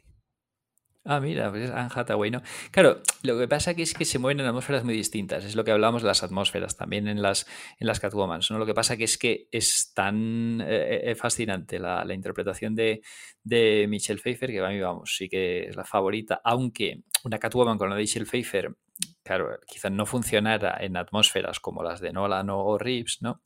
Pero bueno, ahí está, y para mí, vamos, eh, genial, ¿no? Y la de Anne Hathaway, pues también, pero en esta, pues eso, sí me ha faltado un poquito más de, mmm, de carácter felino, esquivo y sinuoso, por su parte, bueno, ¿no? Que sí que está, sí está... Porque lo que le falta es un poquito de mala baba, o sea, de, de juguetear más sí. con Batman, de... de... Eso es. Claro, aquí eh, eh, y esto no lo hacemos ni compa por comparación ni nada. O sea, claro, eh, son bastante liados durante toda la, trama, aunque ya al principio va un poco por su lado porque quiere más saber eh, qué ha pasado con, su amiga, con su compañera y tal, pero no, tiene esos momentillos de, de dejar tirado a, Batman como normalmente suele, suele ser habitual, ¿no? Eso es. Es una Catwoman bastante más positiva, bastante con eh, que, en las otras em, versiones, ¿no? Eh, eh, claro, es que el momento de dejar tirado a Batman, que se, está, en, está en Nolan también, ¿no? Aparte de. Falta ese punto de un poquito de perversión sutil, de, de retorcimiento, de retorcido. No lo veo demasiado buena a esta, esta serie. Pero es que, claro, se, se, se, enfoca, se enfoca así, ¿no? Un poquito en, la, esta Selina como aliada, más em, dentro de esa delgada línea entre el bien y el mal en la que se mueve Selina, que también está así. Esencialmente sí que está el concepto, pero yo le habría dado, le habría dado un pasito, le habría dado una vuelta de tuerca, le habría forzado un poco más la máquina en, en, la, en el tema de la delgada línea, porque aquí se decanta demasiado del lado del bien, no tiene una motivación demasiado, eh, muy altruista, ¿no? No hay una motivación más perversa. Aunque digamos que pueda actuar mal, entre comillas, o eh, claro, los, como los objetivos son totalmente positivos, no le puedes achacar nada, ¿no? Eso, en eso estoy de acuerdo contigo, con lo que al final acaba siendo un personaje mucho más positivo que, negativo, porque incluso cuando quiere matar a algún sicario, como, como, mata gente, como quiere matar a gente tan, tan reprobable, no, lo, no lo verías hasta mal, ¿no? Lo que pasa que a mí hay un momento que me gusta muchísimo, que es cuando Batman... Realmente es que Batman no va a salvar a, a Selina, sino va a salvar su alma en el que la, frena de matar a Falcone y le dice que ella le dice tiene que pagarlo. Batman le contesta, pero tú no. Total. Bueno, sublime, sublime, eh, sublime momento. Eh, eh, eh, claro, ella ha sufrido bastante, ¿no? Selina, ella ha sufrido bastante como para encima cargar con, con, con ese muerto, por así, por, por, así incidirlo, ¿no? Pero sí, sí me falta ese toque de, de perversión, pero fíjate para lo que me sirve, la, para lo que sirve mm, el personaje de Catwoman maravillosamente bien, y es para resaltar al final la interacción con Catwoman potencia el, enfoque de esta versión de Batman, el enfoque especialmente enajenado, obsesionado, introspectivo de este Batman. Fíjate, hay dos momentos brillantes. Bueno, y aparte, me había llegado el momento ya de adelantar mi momento favorito de la película, yo creo, aunque faltan varios visionados y quizá pueda darme cuenta de alguna otra cosa, pero mi momento favorito de la película está enmarcado en una interacción de Batman y Catwoman. Ahora lo voy a, ahora lo decimos, ¿no? Como vamos a hablar de varios, de varios momentitos, fíjate, cuando está colocando las, las lentillas, ¿no? Eh, eh, a, Catwoman para que sea sus ojos dentro, para que se infiltre en la discoteca de Pingüino y le consiga información a, Batman, ¿no? Entonces le coloca la lentilla. un segundito. Eh, esta escena de la lentilla es lo que indica que esta película no es realista. Batman no es ah, realista. Es verosímil, verosímil, pero, pero no realista. No pudiera, es una tecnología que pudiera llegarse a desarrollar, ¿no? Es verosímil. Como no es verosímil, o sea, es, ahí donde se ve el contraste de verosimilitud. ¿Qué es lo que no es verosímil? El Batman de Tim Burton, ¿no? No es verosímil. Pero y, pero realista no es ninguno de los Batmans, coincido contigo, es verosímil, hay que usar el término verosímil, yo creo. Mm. Bueno, pues, pues cuando está con, le coloca esta mm, lentilla, ¿no? Entonces le va a mirar directamente a los ojos, parece que va a haber un momento ahí de interacción romántica y no, está simplemente mirando si está bien colocado. creo que eso... y entonces digo, ¡ah, qué momentazo, ¿no? Para remarcar la obsesión de Batman, no está pensando en ningún momento en, en eh, pues en mirar mm. eh, en la atracción que siente hacia Selina, sino en su misión y demás. Y otro momento así un poco eh, perturbador ¿no? sobre la actuación de Batman es que parece que incluso pone en peligro un poco la vida de Selina en la infiltración, cuando le dice, mírale a los ojos, necesito. Y, y ella dice, no, no, que ya estoy, estamos forzando demasiado la situación, pero mm. ahí Batman solo está pensando en, en conseguir esa información ¿no? y en forzar un poco la máquina en cuanto a la actitud de, de Selina. ¿no? Entonces, este Batman especial obsesionado, enajenado, eh, o sea, quebrado. sí, que no ve más allá de, cuál es el, la misión en ese momento en el que, sí, estoy de acuerdo, en el, es que ella lo, verbaliza, dice, tengo la sensación de que soy tu cebo, de, que no soy, no soy parte de la misión, sino que soy el, soy el cebo para que tú, para que tú encuentres tu, tu objetivo, ¿no?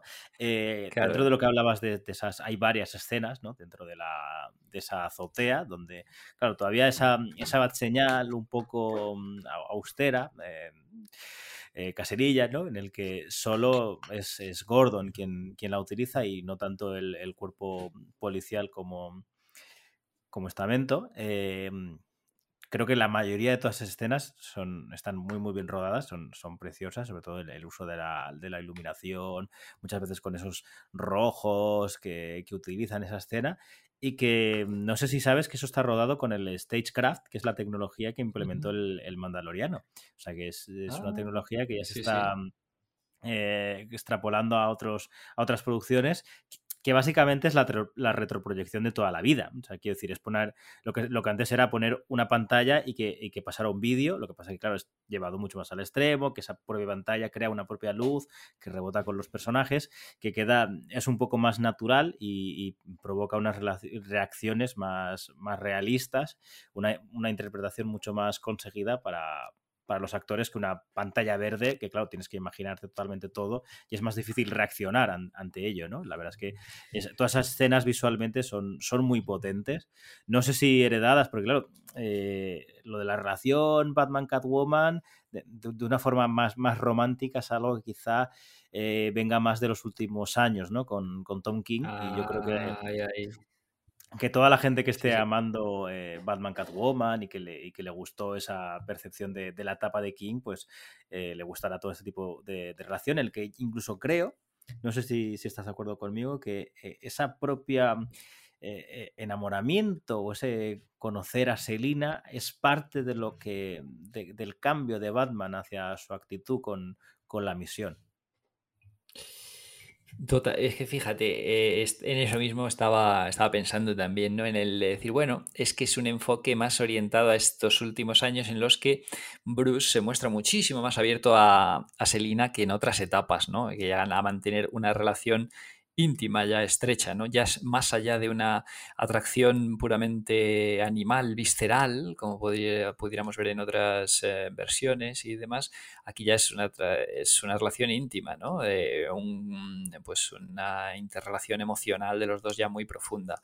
Lo que pasa que, claro, a mí me, desconcierta un poco este enfoque en, ambientado, enmarcado en los primeros años de Batman, ¿no? Eso yo lo vería yo para Claro, como en los cómics ocurre, ¿no? Que ya con un momento muy avanzado de la mm. actividad de Batman en la ciudad, de que hayan pasado varios años desde que conoce a Selina y tal, y hayan llegado a ese punto.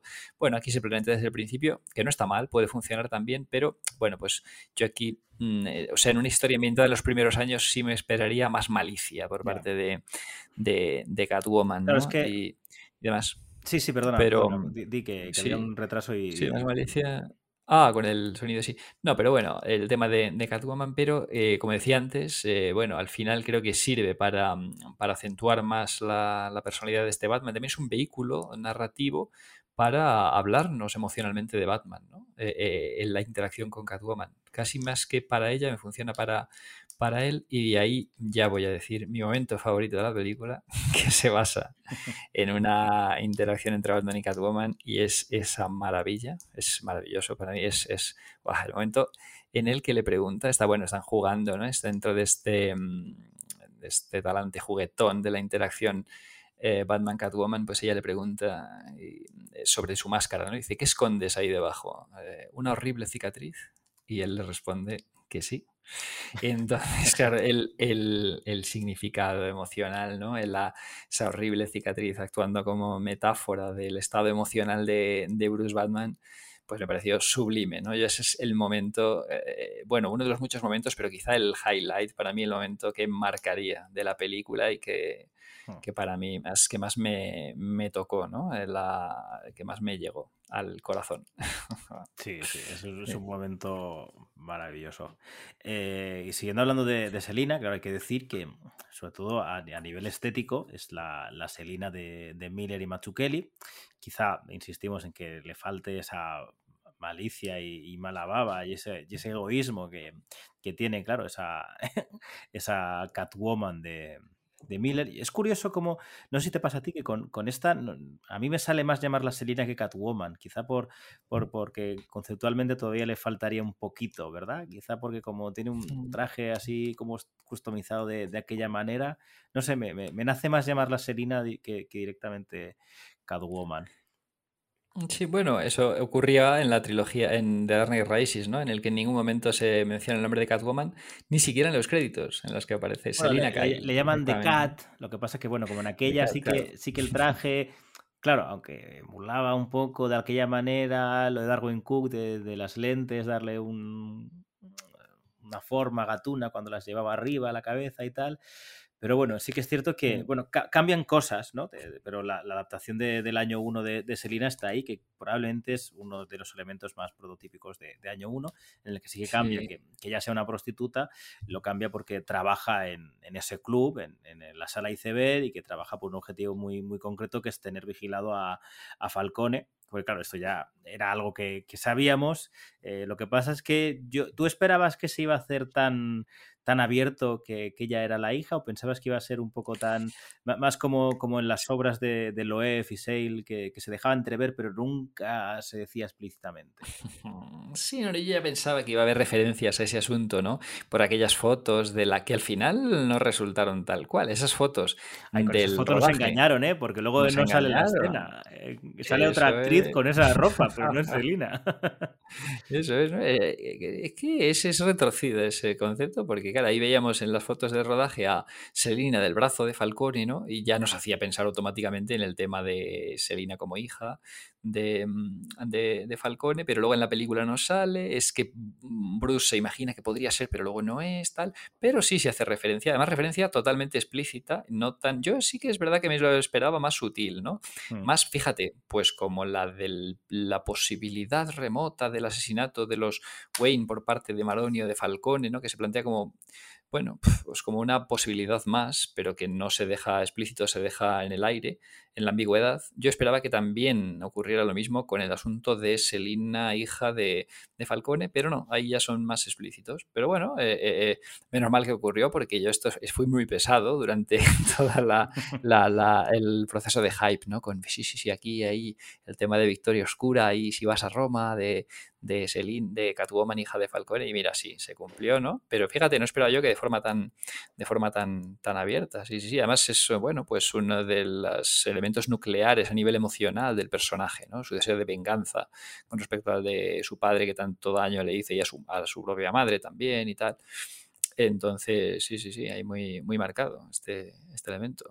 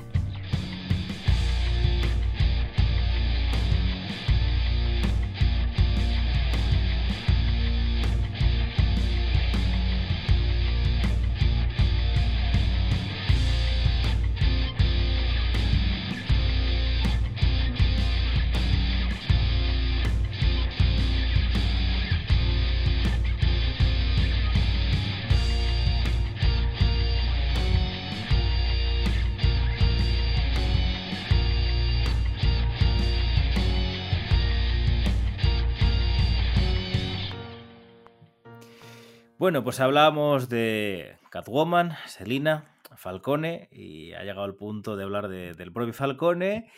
Y primero empezaré con mi tercer punto, eh, un poco negativo de, la película, casi por, decirle tres, ¿vale?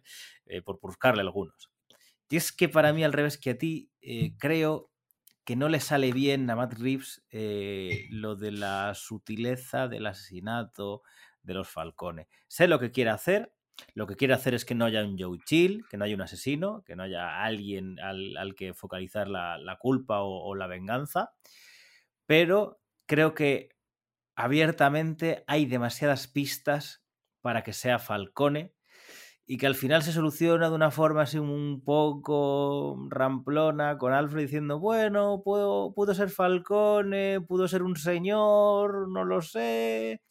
Es como, bueno, voy a, pensar que, pudo ser un señor, no lo sé, pero creo que la propia película te da demasiadas pistas e incidencias a que ha sido el, propio Falcone, aunque en el momento en el que lo detienen, él dice, nunca revelaré lo que sé, nunca voy a decir nada. Y claro, evidentemente está hablando de, todo el tema de, corrupción y tal, pero también se, puede entrever que, está hablando de eso. Y oye, qué, referencia, tan chula al zorro que yo pensé en nuestro querido Diego Todd, eh, que dije, disfrutará esta, esta referencia como amante del zorro que es. Ahí está, no podría faltar esa referencia al zorro, ya que no tenemos el, asesinato de los Wayne, ¿no? Que ahí es donde más, mm, bueno, pues la parte más proclive a, mostrar la referencia, pero mira, la tenemos de esta otra manera más, más creativa, ¿no? Más imaginativo. y, mm, y, y, fíjate, no, no, yo ahí ya sí que me pareció sutil, ahí me encanta a mí estas, este tipo de ambigüedades, ¿no? De, de, de, claro, porque hay parte del público que quiere atar todos los cabos y decir, pero entonces, ¿quién mató a los, a los Wayne? Ah, quién sabe, puede el propio Falcone, Maroni, eh, dentro de la teoría, de la retorcida teoría de, de, Falcone, que resulta muy convincente para Bruce y para mí como espectador también, digo, claro, claro, no podía consentir que, que su rival por el control de la mafia tuviera un aliado como Thomas Wayne, pues asesinó a ese aliado, ¿no? Podría ser tal o, o simplemente, como le dice Alfred, o sea, ese concepto que a mí me dio un poco de pánico en el primer visionado, ¿eh? experimenté un momento de pánico de decir, no, por favor, no, que no haya, o sea, que no sean explícitos con esto, o sea, que no haya un misterio en cuanto al asesinato de los Wayne y se resuelva, por favor, no, eso sí que le quitaría, perdería fuerza, desvirtuaría la, el azar, lo mm. aleatorio del asesinato de los Wayne, pero finalmente no se hace, no se deja entrever que pudiera ser una posibilidad, pero no, pero nunca lo sabrá. ya te digo, que creo que quizá me falta que esa tercera teoría que propone Alfred eh, tuviéramos más pistas sobre que existe. Porque claro, eh, la, tendencia nos dice que Falcone es un mentiroso y como Falcone es un hijo de puta, pues que Falcone no le va a decir, claro, Falcone no le va a decir a Bruce Wayne, si fui yo. Evidentemente Falcone lo, que nos indica es que va a decir otra cosa, que va a saltar. Entonces, hay, hay, como el propio Matt Reeves lo ha dicho, y como al final esa frase de, Alfred no es casual, esa frase de Alfred es para, para despistar y para dejarlo en, el ambiente, pero quizá me hubiera gustado que eso estuviera mejor, mejor resuelto. Creo que es mi, mi, problema. Pero claro, si, si, quieres podemos decir las, las tres teorías que se nos dicen sobre, sobre la muerte de, de los Wayne, en el que, eh, bueno, todo empieza porque se nos habla con una referencia muy directa a, Tierra 1, eh, que ya dijimos que podían haber ciertas referencias hacia Alfred, que alguna hay, pero esta creo que no la vimos venir ninguno, que fue la de, la de Marta Wayne, emparentada con los Arkham, y en el que se nos habla que la, abuela de, Batman mató a su, a su propio abuelo y luego ya se suicidó, con lo que dejó una serie de, secuelas psicológicas en Martha Wayne que, sufrió varios internados dentro del, manicomio. ¿no? Entonces, un periodista que hemos hablado antes, este Edward Elliot, se, entera de este suceso, quiere hacer la luz en el momento en el que Thomas Wayne se está presentando a la alcaldía de, Gotham. Y ya que en homenaje a Largo Halloween se nos hace mm, ver que Thomas Wayne le salvó la vida a Falcone después de recibir un disparo, eh, Thomas acude a él para intentar silenciar a este periodista. Entonces, a partir de ahí hay varias teorías. Una, que es la que explicita mm, Falcone, que dice que fue el propio Maroni intentando em, que no hubiera esa alianza entre los, entre los dos, entre los Falcone y los Wayne, que asesinaría a, Thomas Wayne y a su mujer antes de que fuera factible esa alcaldía. Dos, que es la teoría que se nos propone también, y es que eh, ya que mm, Thomas Wayne iba a, confesar mm, lo que había pasado, el propio Falcone lo asesinaría. Y luego está esa teoría en el aire que, que no se explica mucho y es que Alfred, y esto si quieres, nos puede llevar a hablar de Alfred, que lo hemos mencionado mucho, a no ser que quieras seguir hablando del Falcone, tú, tú decides, en el que Alfred dice que ha estado toda la vida intentando averiguar qué es lo que en realidad pasó, pero que nunca ha tenido la certeza con lo que no sabe si fue Falcone, fue Maroni o si fue algo fortuito. Pues mira, eh, eh, con el tema de Marta Arkham, ¿no? Inspirado aquí en, Tierra 1. Bueno, sí, hay varios melones que sé que aquí es verdad, es verdad. Ahora te puedes tú explayar. ah, sí, sí. No, hay, Claro, fíjate, es uno de los motivos por los que no soy yo un gran fan de Batman Tierra 1, ¿no? Nunca me gustó esa, revisión de los orígenes de la familia Wayne y tal que se hacía ahí, porque como sabemos, ¿no? En la continuidad eh, clásica, bueno, en la mayoría de continuidades, el apellido de, de Marta es Kane, ¿no? Marta Kane, Y bueno, pues eh, luego lo podemos relacionar un poco con Batwoman, ¿no? Que es familia de por parte de, madre de, del propio Bruce Wayne y tal, ¿no? Eh, Kathy Kane. Bueno, pero es eh, Kane, también un poco en honor al co-creador de, de, Batman, ¿no? Bob Kane. Y, y mm, claro, no, no me gusta mucho este asunto. Y fíjate, no me lo esperaba yo tampoco, como tú bien decías, que, que, que, hmm. que la referencia a Tierra 1 fuera por ahí, ¿no? También en Tierra 1 se intenta indagar demasiado en el asesinato de los Wayne, de la posible conspiración que pueda haber, la relación con las familias mafiosas, en ese caso más los Cobblepot también, y no, no, no me gusta este, este tema, por eso ahí saltó mi, saltó la alarma en el primer visionado, digo, no, no, no, por ahí no, por ahí no, pero bueno, yo creo que se deja en la suficiente ambigüedad en la película como para que no me resulte negativo, incluso mm, positivo, en cierta manera, por mm, eh, servir de preámbulo para esa escena tan emocionalmente cálida y emotiva y maravillosa entre Batman y Alfred después de que Alfred sufra el, ah, atentado por parte de, Enigma, ¿no? Y entonces ahí, bueno, pues claro, empieza con ese Alfred mementiste, ¿no? Con respecto al pasado de los Wayne, sirve un poco para eso, para estar por ahí y después acabar eh, pues Bruce reconociendo que, que, lo que tiene es un terrible y angustioso temor a perder a un ser querido y que siempre le acompañará toda la vida y por eso mantiene ciertas distancias siempre con Alfred, ¿no? Ese, bueno, tú no eres un Wayne, no eres mi padre, tal, porque Mm, bueno, pues esto del procesamiento del trauma retorcido por parte de un niño, pues puede interpretar que todo a lo que se acerque mm, emocionalmente mucho, pues em, va a desaparecer, ¿no? Decir, mira, perdí lo que más quería, entonces todo, los que es, todo lo que ame lo voy a perder y por eso, bueno, pues subconscientemente evita eh, eh, eh, establecer lazos demasiado estrechos con otros seres humanos y demás, ¿no? Bueno, bueno es muy interesante también este, este apartado y bueno, parte de ahí, ¿no? Entonces, y, bueno, pues, eh, pues ahí sería un poco mi, enfoque. No tuve ese momento de pánico, que pensé que pudieran llegar a, dejarlo demasiado explícito, pero no, yo creo que, al final no.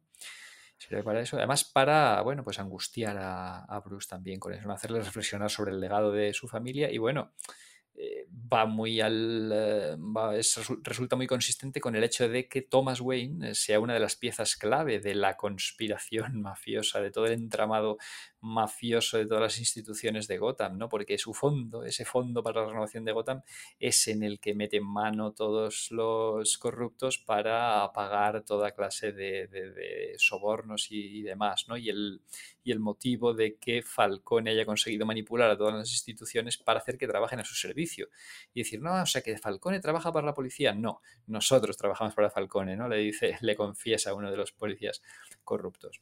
Así que un hmm. poquito ese sería el tema. No, no me gusta a mí esto de Marta Arkham mucho, pero dentro del contexto de la peli, pues bueno, sí lo veo, sí creo que cumple su función. Bueno, puede ser un caso en el que muchas veces, a veces pasa, ¿no? Que elementos que quizá en los cómics pueden ser un poco polémicos y que no terminen de gustar, eh, luego adaptados de cierta forma o, puntualizados en, el cine o en otros medios muchas veces funcionan, ¿no? Como puede, ser el, todo el tema del, segador en, La Máscara del Fantasma, ¿no? Reconvertido en, el propio fantasma y, demás. Aunque ya te digo que a mí eh, Tierra 1 ahí puede ser uno de esos puntos en el que tú y yo diferimos, el que a mí sí que, sí que, sí que me gusta esa, esa historia como, como al final lo que es, un, aunque se llama de otra Tierra 1, es un Ellsworth, al fin y al cabo, y mm. ahí yo creo que, que se permite que, que, pueda ser un poquito más, más libre las historias, ¿no? Eh, es interesante, aunque quizá mm, nos haya faltado, ¿no? Dentro de todo lo que tiene la película, Em, creo que todos los secundarios que aparecen, que probablemente puede ser uno de los miedos que, pudiera haber, es que, claro, había mucho personaje y que todos tuvieran su, motivo, su momentito de, gloria, su, momentito clave y que no estuvieran un poco por, por estar, ¿no? Que muchas veces con, estos repartos tan amplios a veces pasa que, alguien queda un poquito cojo. Yo creo que, que en este caso en concreto Quizá pudiera ser Alfred, que hay un poquito menos Alfred de, lo esperado. Es probable que haya, no sé por qué tengo la teoría de que hay mucho más rodado con, Alfred y que quizá por, por, montaje y por no alargarlo demasiado quizás se ha caído. Pero bueno, no, no está mal. Y, me gusta este nuevo enfoque de Alfred.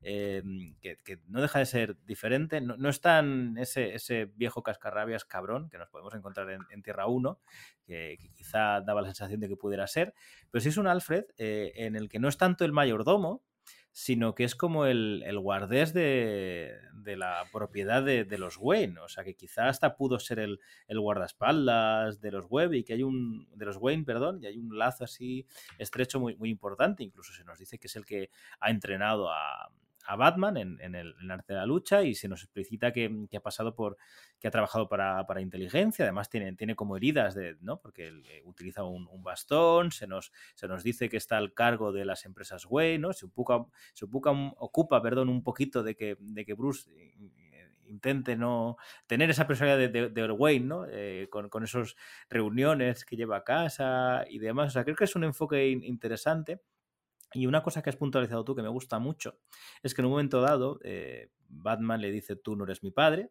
eh, le hace mención a lo de los gemelos, ¿no? Esa escena que yo creo que es muy maravillosa en el que, es muy paternal Alfred diciendo usted no puede ir así, por favor, vístase bien, ¿no? Póngase los gemelos, el legado de su padre, hay que cuidarlo, todo esto creo que hay, como mucha ternura desde Alfred hacia, hacia Batman y fíjate, yo no lo había pensado así, pero me ha gustado ese punto de vista que, que has dado en el que en el que probablemente Batman lo aleje porque no quiera que, le pase nada, ¿no? Con esa maravillosa escena que creo que está muy bien montada y nos engaña con el que creemos que ocurre a la vez la llamada de teléfono de, de Batman con, con la explosión de la bomba y resulta que la explosión pasó antes, ¿no? Pasó hace una hora, creo que están muy bien montadas esa escena y, sufres, ¿no? Un poquito por decir, espero que no, no se haya atrevido a, hacer esto, ¿no? Y, ese momento en el que también es uno de los puntos clave quizá en el que cambia la sensación de Batman al, decir, yo no tengo miedo a la muerte, pero lo que tengo miedo es que mis seres queridos mueran, ¿no? Como, que en ese momento parece que acepta y verbaleza que, sí, que, su, que Alfred es su padre, por lo menos su padre adoptivo. Totalmente, ¿no? Y fíjate, eh, comentabas con Alfred que sí que es una crítica que he leído bastante por ahí y he escuchado bastante el tema de que se echa de menos más Alfred. Fíjate, yo no. Yo es que, claro, nos dan esa escena tan maravillosa, tan emotiva, que no lo he hecho, mm, o sea, me considero satisfecho con la presencia mm. de Alfred, ¿no? Sirve para hacer también ese recorrido emocional en Bruce, ¿no?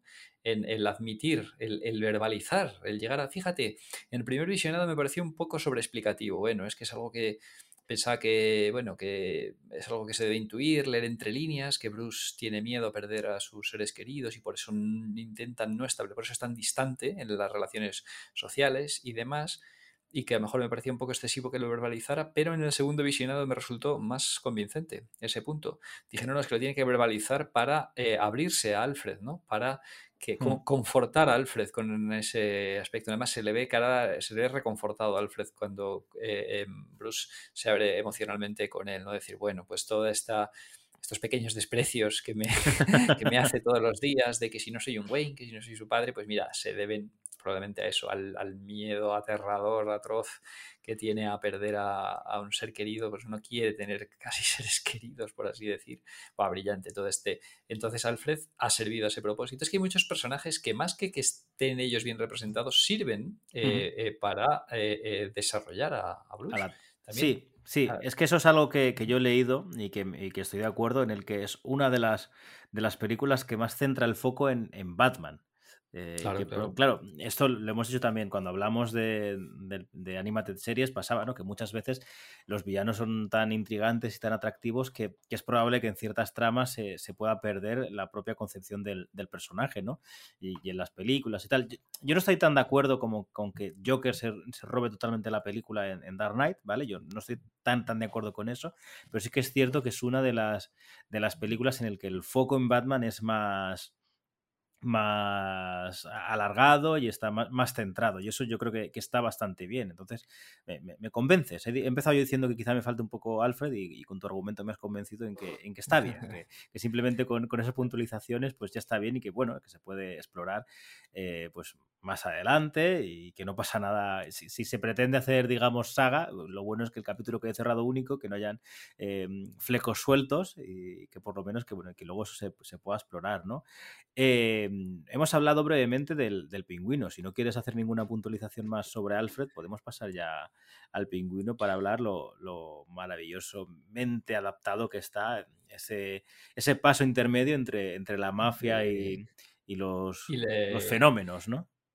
Ahí está, y los, los freaks, como se dice a veces en, la, en los cómics, ¿no? El mm. Halloween y tal.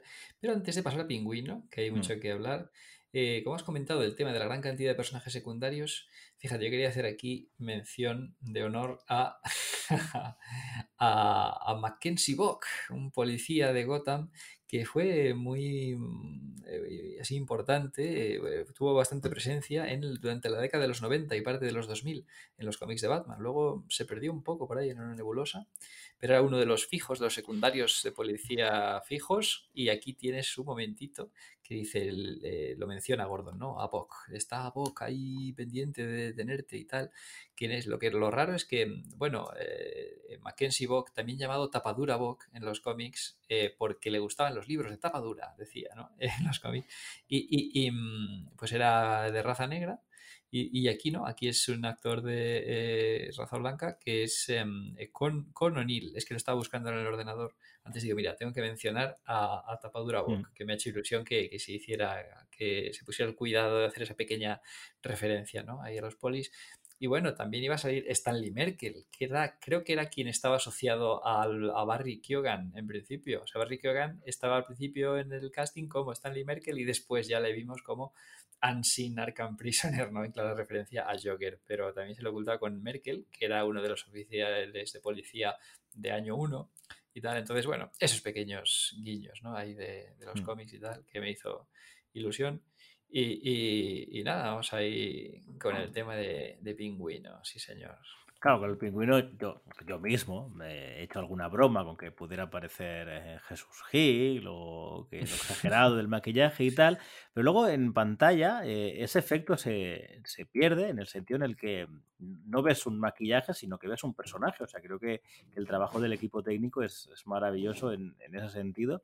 Y, y luego el histrionismo y, y la sobreactuación habitual de, Colin Farrell en este, en este punto o en, esta ciudad tan grotesca o, por la dirección que, le lleva a Madrid, la verdad es que funciona a la perfección y, sí que creo que es de los puntos mejores de, la película, por lo menos que hacen, que hacen sumar, que, que, suman, ¿no? Que desde luego que, que, lo van juntando. Y me ha gustado mucho lo exagerado que está, cómo a pesar de, Batman, cómo controla la situación, ¿no? Que este, en este capítulo de, la historia de, este nuevo Batman se nos dice que Batman todavía no, no, infunde, no infunde quizá el, miedo que más adelante debería infundir, ¿no? Que quizá por eso que decíamos de lo de caminar en línea recta, lo de no, no controlar tanto eh, la, situación y dejarse un poco amedrentar en alguna ocasión, ¿no? Yo creo que, que aquí Oswald Cobblepot está, está muy bien tratado, muy, muy bien interpretado también. Por cierto, John, John Turturro como Falcón está, está realmente bien, aunque su, participación es menor, pero bueno, cumple. Por cierto, supongo que tú muy enamorado de ese actor, ¿no? Por, por tu aclamado Jesus del Gran Lebowski. siempre y me gustaría también decirle... Sí, sí, dime, dime. Sí, no, no, no, eso que siempre es ese toque especial, ¿no? De esas cosas, de esos pequeños detalles que se hacen tan especiales, ¿no? Por verdad, a ver, que, que es una intervención muy puntual en realidad en el Gran Lebowski, mm. pero pero que marca. Entonces, pues siempre la asocia. Ah, Turturro, eh, Jesús, Jesús de, de Gran Lebowski. Sí, que decía que me, me gusta porque, en, en, en, por ejemplo, en, en el Batman de, de Barton, en Vuelve y tal, sí que a ver, no queremos comparar, pero a veces es imposible porque se tratan de los mismos personajes, ¿no? Pero en el sentido, ya no por decir que sea mejor o peor, sino que a veces renegaba del, apodo, dependiendo de, lo que quería contar la, película, de, aquella película y tal. Pero aquí sí que me da la sensación, aunque no se explicita, de que, de que él más o menos está contento con, el apodo y hace, hace galancia de él, ¿no? Como decir, sí, sí, yo, yo soy el pingüino, ¿no? Y incluso muchas veces se, se dirige a él de, esta manera y, no, tiene, no tiene reparo, ¿no? Por eso queda muy bien establecido que, quizá Falcón es como la vieja guardia y que, el pingüino es el nexo entre él y, Enigma, ¿no? Sí, eh, ahí está. entre, claro, es el, el, eslabón perdido entre la mafia convencional y el nuevo tipo de criminal estrafalario, ¿no? Y, mm, y, fíjate, eso me despistó un poco esto que comentas, que estoy de acuerdo, pero me despistó un poco con respecto a las declaraciones de Colin Farrell, que él decía que, bueno, eh, pues Oswald no tiene aprecio a ese mote de pingüino, como que le molestaba que le llamaran eh, pingüino, ¿no? Que era un poco despectivo, pero en la película no, no se percibe eso, casi lo contrario, como tú bien decías. O sea que está más o menos cómodo con el apodo de, de, pingüino como que le da personalidad, ¿no? Una entidad. Yo soy el pingüino. O sea, yo no soy un random ahí, Pepito García, hmm. eh, eh, Juan, no, no, soy el pingüino. Soy un, eh, un personaje de, peso, ¿no? Un personaje concreto en todo, en todo este entramado. Yo empiezo a tener mi peso que, claro, con el asesinato de, Falcone por parte de Enigma, pues se va a incrementar mucho más, ¿no? Él queda ahí al frente de, de todo, ese, de todo ese entramado, ¿no? Así que ha dado su primer paso para acabar siendo el gran capo de la, de la mafia de Gotham. Y yo tengo que, si hablamos de Pingüino, yo tengo, ya hemos hablado de una escena de Pingüino que lo hace genial en la, hmm. en la persecución del el interrogatorio interrogatorio, eso, es gloria bendita entre los tres, entre Gordon, Batman y, el pingüino. Ah, también. Sí, esa, esa escena es maravillosa cómo está concebida y cómo está interpretada por, por los tres, ¿eh? Sí, sí, además aporta ahí unos toques de humor, de humor ingenioso, ¿no? Mm. Yo me reí mucho, fíjate, ¿Sí? ahí un poco... A mí, que no, a mí que no me gusta que... Mm, no te gusta reírte, que eres un soso y un tío serio. un tío serio, que no me gusta y tal, ¿no? Con cierto tipo de humor y además no me gusta sobre todo que la gente se ría en las salas de cine porque a lo mejor otros no les ha hecho tanta gracia, entonces como que distorsiona un poco la experiencia, pero ahí fíjate, fui yo el que me reí cuando les dice, ¡Oh, vais a dejar aquí, hijos de puta! y empieza a caminar ahí hay, a caminar torpe como un pingüino porque tiene está atado, ¿no? Por Batman y tal. No, pero aparte si te fijas, eh, a lo largo de la película en alguna escena cojea también, como que tiene algún tipo de cicatriz o algo. Claro, claro. Si no, si le dice, de hecho, mm, Falcón le dije, yo siempre te he visto como un lisiado, ahí y tal, ¿no? Entonces tiene algún defecto que le hace caminar como un pingüino, precisamente, ¿no? Que es lo que sea aparte de ese físico rechoncho, la nariz prominente y la forma de caminar así patosa, pues de, de pingüino. Pero yo hay una escena, si hablamos de pingüino, hay una escena que me ha maravillado ver aquí en referencia, una escena clásica de los cómics, que es esta en la que pues Batman entra avasallando hmm. en el... Local de, Pingüino, entra allí, pam, pam, pam, y entonces llega Pingüino a recibirle, a intentar calmarle y negociar con él. Un momento, ah, tranquilo. es, buenísimo. es buenísimo. Es icónico, es maravilloso. Ahí está, me encantó, me encantó. Claro, porque además ahí eh, ves que el Pingüino controla la situación. O sea, eh, él ha ido a buenas, con lo que si cara al público Batman le pega, es decir, bueno, yo, es lo que explicita luego, eh, yo soy el dueño. Lo que haga aquí la gente un hombre de negocios. ¿Es un hombre de negocios? Que, claro, entonces él. Y intentando negociar con Batman, intentando llegar a un acuerdo, aunque luego se tensa un poco la situación, que es que es también lo que ocurre en, la, en, los cómics. Al final siempre se tensa un poco la situación, siempre eh, eh, em, pues tiene que se va acaba el despacho de pingüino necesitando reparación pero pero bueno se da la, situación esa de los dos eh, negociando midiendo jugando sus cartas hmm. retándose un poco y tal y, me gustó muchísimo esa, escena la quería ver yo en, una película de Batman Además, si te das cuenta, mm, Sí, Pingüino está detrás de muchas cosas, pero nunca lo pueden detener. O sea, sí, lo pueden capturar porque lo han metido en medio, pero nunca tienen las suficientes mm, pistas o pruebas para poderlo inculpar por algo. O sea, siempre tiene esa, esa facilidad de, la propia mafia de decir, bueno, yo, yo, estoy aquí porque estaba aquí, pero no, tú no me has visto exactamente hacer algo concreto, ¿no? Ahora sí, fíjate que sí que de forma descarada eh, le, da el drop a, Selina para que Batman lo vea, como decir, eh, que yo estoy por encima, ¿eh? O sea, no, no puedes, aquí no me puedes tocar. O sea que muy bien, la verdad es que la interpretación tanto de Farrell como de la concepción del personaje está, está muy bien escrita. Que por cierto, hablabas del humor, y la película sí que es cierto que a pesar de todo lo que hemos dicho, ¿no? del terror que puede, bueno, terror ligeramente, pues sobre todo por, por el ambiente, por la situación, lo, crudo, lo sórdido, tiene toquecitos de humor de vez en cuando la película, tiene libros cómicos que funcionan muy bien y a mí uno de esos fue la entrada con los gemelos Eh, los gemelos son los porteros del, del iceberg, dos, dos sicarios, y, no deja de ser una especie de running gag porque y además están rodados de la misma manera, en el que primero Batman llama a la puerta y, cada vez eh, contestan de una manera y pasan cosas diferentes, ¿no? Incluso las dos primeras ocasiones ocurren de forma muy similar porque él llama como ataviado de Batman es, ¿sabes quién soy? Tal, eh, sí, Batman, tal, y luego ocurre esa pelea con ese momento pasillero que a mí como, como amante de la acción pues me gusta mucho cómo, cómo está rodada esa escena y, y, la segunda se presenta como Bruce Wayne y de forma similar y la tercera directamente ya, ya no quiere ni, ni, pelearse, ¿no? Ya le engaña y, y lo deja fuera y decir, yo ya me cuelo. O sea, es un running gag que, que no es muy evidente pero que a mí me, me hizo gracia esas tres ocasiones. Sí, sí, sí. Ahí se juega un poquito con ese humor más sutil, más ingenioso que, en, en mi opinión, que en otras producciones superheroicas, que lo que estamos acostumbrados. Entonces ahí sí que me. Ahí la puntilla me... la tenías que meter, mira que lo sabía. Pero a mí sí que estos toques ahí más distendidos y tal, para un poco alivio semicómico de la, de la película pues me, me, gustaron, especialmente ese de pingüino, además que, que, se me hizo, me hizo reír de verdad, dije, bueno, pero qué situación, ¿no? O sea, que está... a mí también me gustó cuando, cuando ya han detenido a Falcone, cuando se le, ha, a, le, han pegado el tiro, claro, tú has visto a, al pingüino cabradísimo sacar algo, no has visto el qué, y yo, eh, cabrones, que yo no he sido, yo no he hecho nada y tal, y dices, bueno, pero tú estabas sacando el arma, cabrón. Hasta ah, ese sí, punto sí, de momento, sí, claro. o sea, yo, yo, no he disparado. Es, es, es claro, claro. Sí, sí, sí, sí, está, está muy, bien, muy bien concebido, ¿no? Eh, es curioso que, que, Maroni es como un, también una... Eh, está a, lo largo de la película, pero no, no se lo interpreta, ¿no? Pero es parte importante de, de, la trama, ¿no? Que al final la, la propia trama eh, es este. Esta, la propia trama es la, la, propia corrupción de Gotham, en el que en el que el propio Falcone se desveló a la policía y dijo, me hacéis esto a la de ya, o sea, sois mis, mis perros, mis guardianes y lo, lo, verbaliza Gordon, ¿verdad? La, la, mayor redada de Gotham antidrogas resulta que fue una farsa orquestada por Falcone.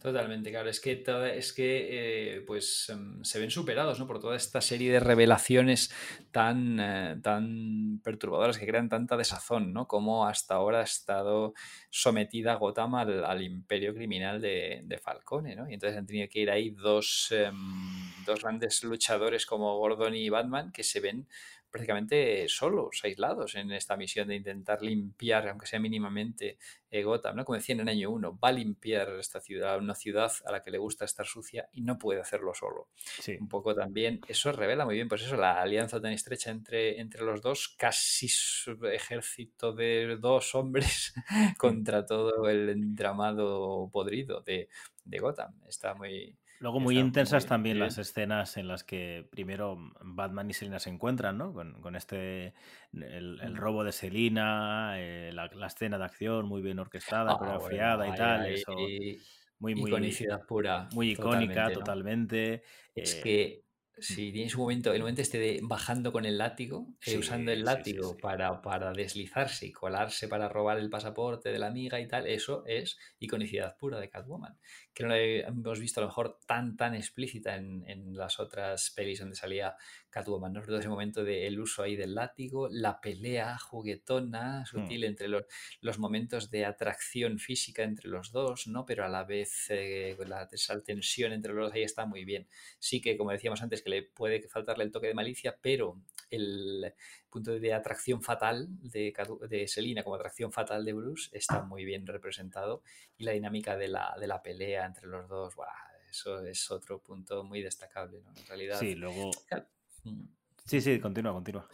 Sí, ah, no, no, que, que, claro, que al final, como está más configurada esta Selina como, como anti, más que como antihéroe, es casi como aliada directa de Batman, ¿no? Porque dice, ah, antihéroe, no, antiheroína, no, no, no, no, aquí ya es aliada, entonces por eso pues se ve un poco más condicionado a ese concepto. Sí, de hecho, la pero parte vamos... final ella le, le, ayuda totalmente, o sea, si la aportación de, de Selina no, claro. no, hubiera sido posible todo hecho, lo que ocurre al final. Si es que es casi su Robin, ¿no? Además, Sí. Dice, bueno, podríamos trabajar juntos contra casi se ofrece ser su Robin.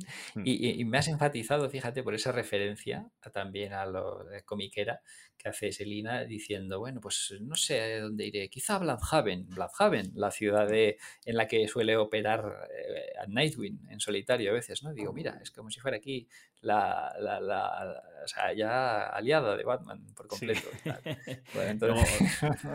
Otra escena yo creo que es que también capital en este desarrollo, ¿no? Y que esta especie de triángulo, aunque no, no un triángulo abierto, en el que Nexus Batman, en el que Selina les entrega a este policía que trabaja tanto de forma muy abierta, trabaja para el cuerpo policial y para Falcone, eh, en el que en esta escena en el que Selina está utilizada como, como cebo, ¿no? De Batman se recrea, eso me gustó. Poca gente hace hincapié que Batman eh, habla, parece más que hablar con Selina, habla consigo mismo, ¿no? Cuando dice a ese tío le rompí yo la nariz. Eh, como que casi que se siente orgulloso de, de, haber cometido esa, esa acción. Pero esa escena también es muy, muy conmovedora, muy, muy importante. creo que funciona muy bien, ¿no? Es en ese mm, Batman no mata, Batman no permite que, que mueva la gente y, y luego interacción entre Gordon, ¿no? Yo creo que, por ejemplo, el momento entre con el dedo, con el USB y eso, yo creo que refleja muy bien esa, esa alianza Gordon-Batman. Lo que hablamos, que la película es muy inteligente en conceptos que culturalmente ya se conocen, mm, sacarlos a cabo sin necesidad de explicitarlos demasiado ni perder el tiempo, ¿no? Sabe que la trama ya, es potente, que es larga, que va a ser densa y no perder eh, el tiempo con explicaciones que quizá no vienen al caso. De hecho, la aparición del propio Batman es muy cercana al, al inicio de la película, pero muy, muy, muy, muy cercana. Totalmente, claro. Eh, hay, pues eso, lo que decíamos antes, ¿no? Que ya se sabe que hay una alianza con Batman, entre Batman y Gordon, pues no vamos a gastar tanto tiempo en, el relato de cómo se forja la alianza, sino en desarrollarla y en, y en ah, pues, eh, profundizar en, en, cómo se gestiona en estos primeros años de corrupción y de la que la figura de Batman no esté tan asentada entre la ciudadanía y entre el cuerpo policial como Gordon tiene que gestionar la situación y la complicidad, sobre todo la complicidad entre, entre Batman y, Gordon, que me ha, me, ha, encantado cómo se ha plasmado aquí. Y, y es curioso, vamos a volver a incidir en ello, en el que mm, son interpretaciones y visiones diferentes de otras que hemos visto en pantalla, ahora hablo de, de, forma generalizada, no de nadie en concreto, pero aquí funciona a la perfección. Creo que mm, podemos estar más o menos de acuerdo, gustarnos más o menos alguna otra versión, pero creo que poco malo se puede decir de, las interpretaciones que hay aquí de, los personajes. Y eso creo que, refleja muy bien el, trabajo de, de Matt Reeves, en el que creo que en estas dos horas 27 que ya llevamos eh, charrando, eh, estamos de acuerdo con, ello.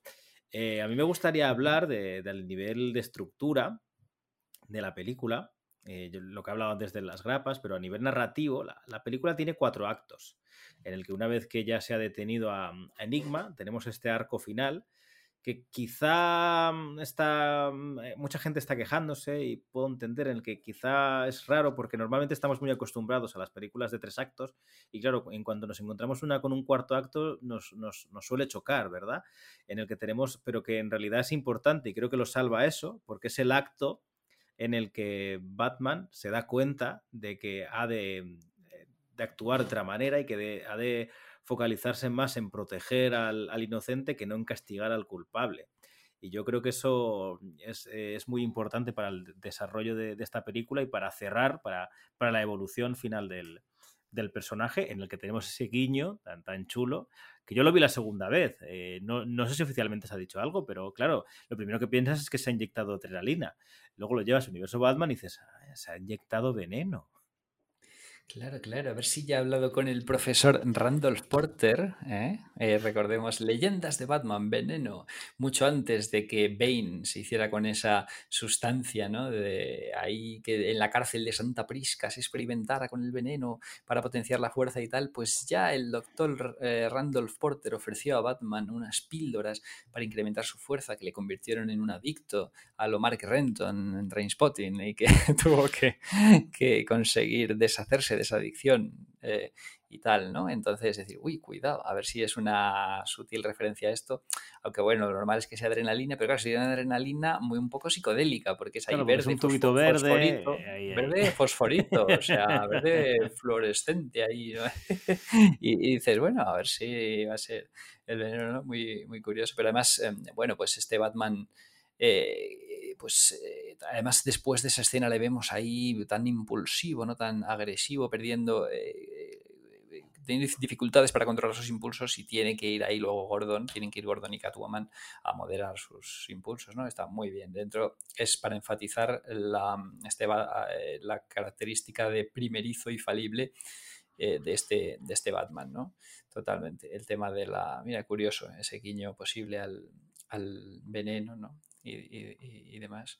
Y luego la verdad es que ese momento en el que Batman eh, se sacrifica, ¿no? Volviendo a, quedar claro y patente que, que, no es realista esta película, ¿no? Cuando se lanza a, a, cortar ese cable que probablemente pueda tocar el agua y electrocutar a, a los que están, a las víctimas, ¿no? Que están Ajá. en este hundimiento. Por cierto, una referencia doble tanto a probablemente al, al Zero Gear que ya estuvimos comentando, aunque simplemente solo, solo eso en concreto y que nos deja un estado muy similar, veremos de qué forma se adapta a, a, Tierra de Nadie, ¿no? Pero bueno, ese momento en el que no solo Batman se sacrifica, cae de, no sé si 150 metros o, o los que sean, y luego, claro, con, con el propio hombro aparta esos, esos eh, escombros que hay de esa plataforma, porque claro, porque es el, el The Goddamn Batman, el, el, jodido Batman, el puto Batman, y, Batman puede con ello, ¿no? Además, con eh, ello y... sí, sí, sí, eh, dando esperanza y salvando a la gente, ¿no? De hecho, es un momento también muy, muy bonito con esta víctima que le coge el brazo en señal de, de cariño, ¿no? Y de, y de confianza hacia Batman, con esa mirada hacia arriba, dice... Eh, ahora me doy cuenta de, de, qué estaba haciendo mal y de por qué, aunque no lo precisa así, de, de por qué la, la, violencia estaba creciendo y no decreciendo, como, como era mi, mi intención. Claro, claro, es que ahí, eh, eh, bueno, me parece muy interesante volver a retomar ese tema, ¿no? De, del viaje emocional de Batman, eh, pues descubriendo que que no era el enfoque correcto, quizá el de la venganza, tiene que cambiarlo por justicia, que es esencial para que, como dice Matt Reeves, la película funcione como una unidad, narra unidad narrativa independiente, aunque esté pensando en secuelas, tiene que funcionar por sí misma Exacto. la película. Entonces, presentar un viaje emocional completo, ¿no? ¿no? No dejarlo quizá como cabo suelto para ser retomado en otras pelis, aunque pueda esto evolucionar más en otras pelis, pero así ya da un desarrollo emocional, un viaje iniciático completo, satisfactorio, ¿no? Y, y me parece genial que se haya hecho así. Además, otro elemento interesante que has comentado, que es el, lo del realismo, este que no, verosimilitud, pero no realismo, porque bueno, hay varias situaciones que se critican, a veces lo he visto por ahí criticar, aparte de esta que dices, ¿no? De que cae de mucha altura y no y se levanta como si nada. También la explosión del fiscal que no mm. le hace nada y tal. O sea, que no provoca daño en Batman, aunque está muy cerca la explosión y demás. Que bueno, está el Kevlar, ¿no? El, el, el consabido Kevlar de los cómics que protege de todo, circunstancias. Sí, a ver, que bueno, normalmente en los cómics el Kevlar es como la palabra mágica, ¿no? En plan, bueno, Kevlar. Kevlar, ah, Kevlar, ah, ah, Kevlar. ¿Qué ha pasado ahí? Kevlar, Kevlar. Sí. El, el, adamantium de, de DC, el Kevlar. Y bueno, aunque el Kevlar existe en la realidad también, ¿no? no pero bueno, el Kevlar, ¿no? Pero aparte, bueno, pues que no, o sea, no solo el Kevlar, eh, pero que es que tampoco requiere una explicación ahí totalmente argumentada, no, porque es, es, una película de Batman y claro, tiene sus licencias eh, artísticas. Sí, de la misma manera, porque cualquier película de acción, pues por decir Jungla de Cristal como otra cualquiera, pues ocurren cosas que evidentemente no son realistas. O sea, nadie pierde esa cantidad de sangre y sigue con vida. Eh, claro. y cosas similares. O sea, sí. es curioso que muchas veces se, se rasgan las vestiduras con muchos elementos y luego se buscan los tres pies al gato en otro. Y, siempre me ha parecido curioso y raro cuando cómo se buscan. En Batman suele pasar mucho, ¿no? Que, que se le buscan los tres pies al gato a Batman, como que se le achaca ese realismo que, yo creo que, no es tal, que nunca ha tenido y que, creo que, lo digo abiertamente, creo que ninguna de las películas ha intentado ser realista. Totalmente. Vamos, eso yo creo que, que está muy claro, ¿no? Y, y, otro tema interesante, mi amadísima, mi queridísima, mi adorada saga, macro saga, espero que por ti también.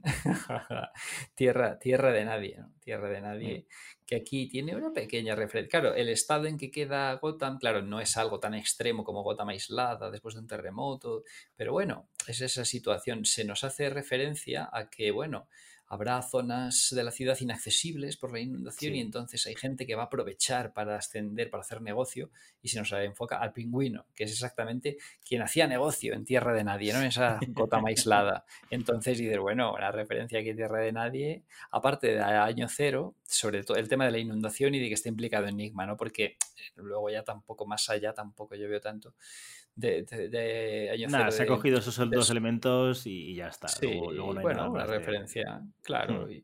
pero bueno, que, que, ahí está la referencia a, Tierra de Nadie, aunque pues Tierra de Nadie ha sido en gran parte adaptada en, en cierto sentido adaptada en The Dark Knight Rises, ¿no? Pero bueno, mm. aquí queda también la referencia.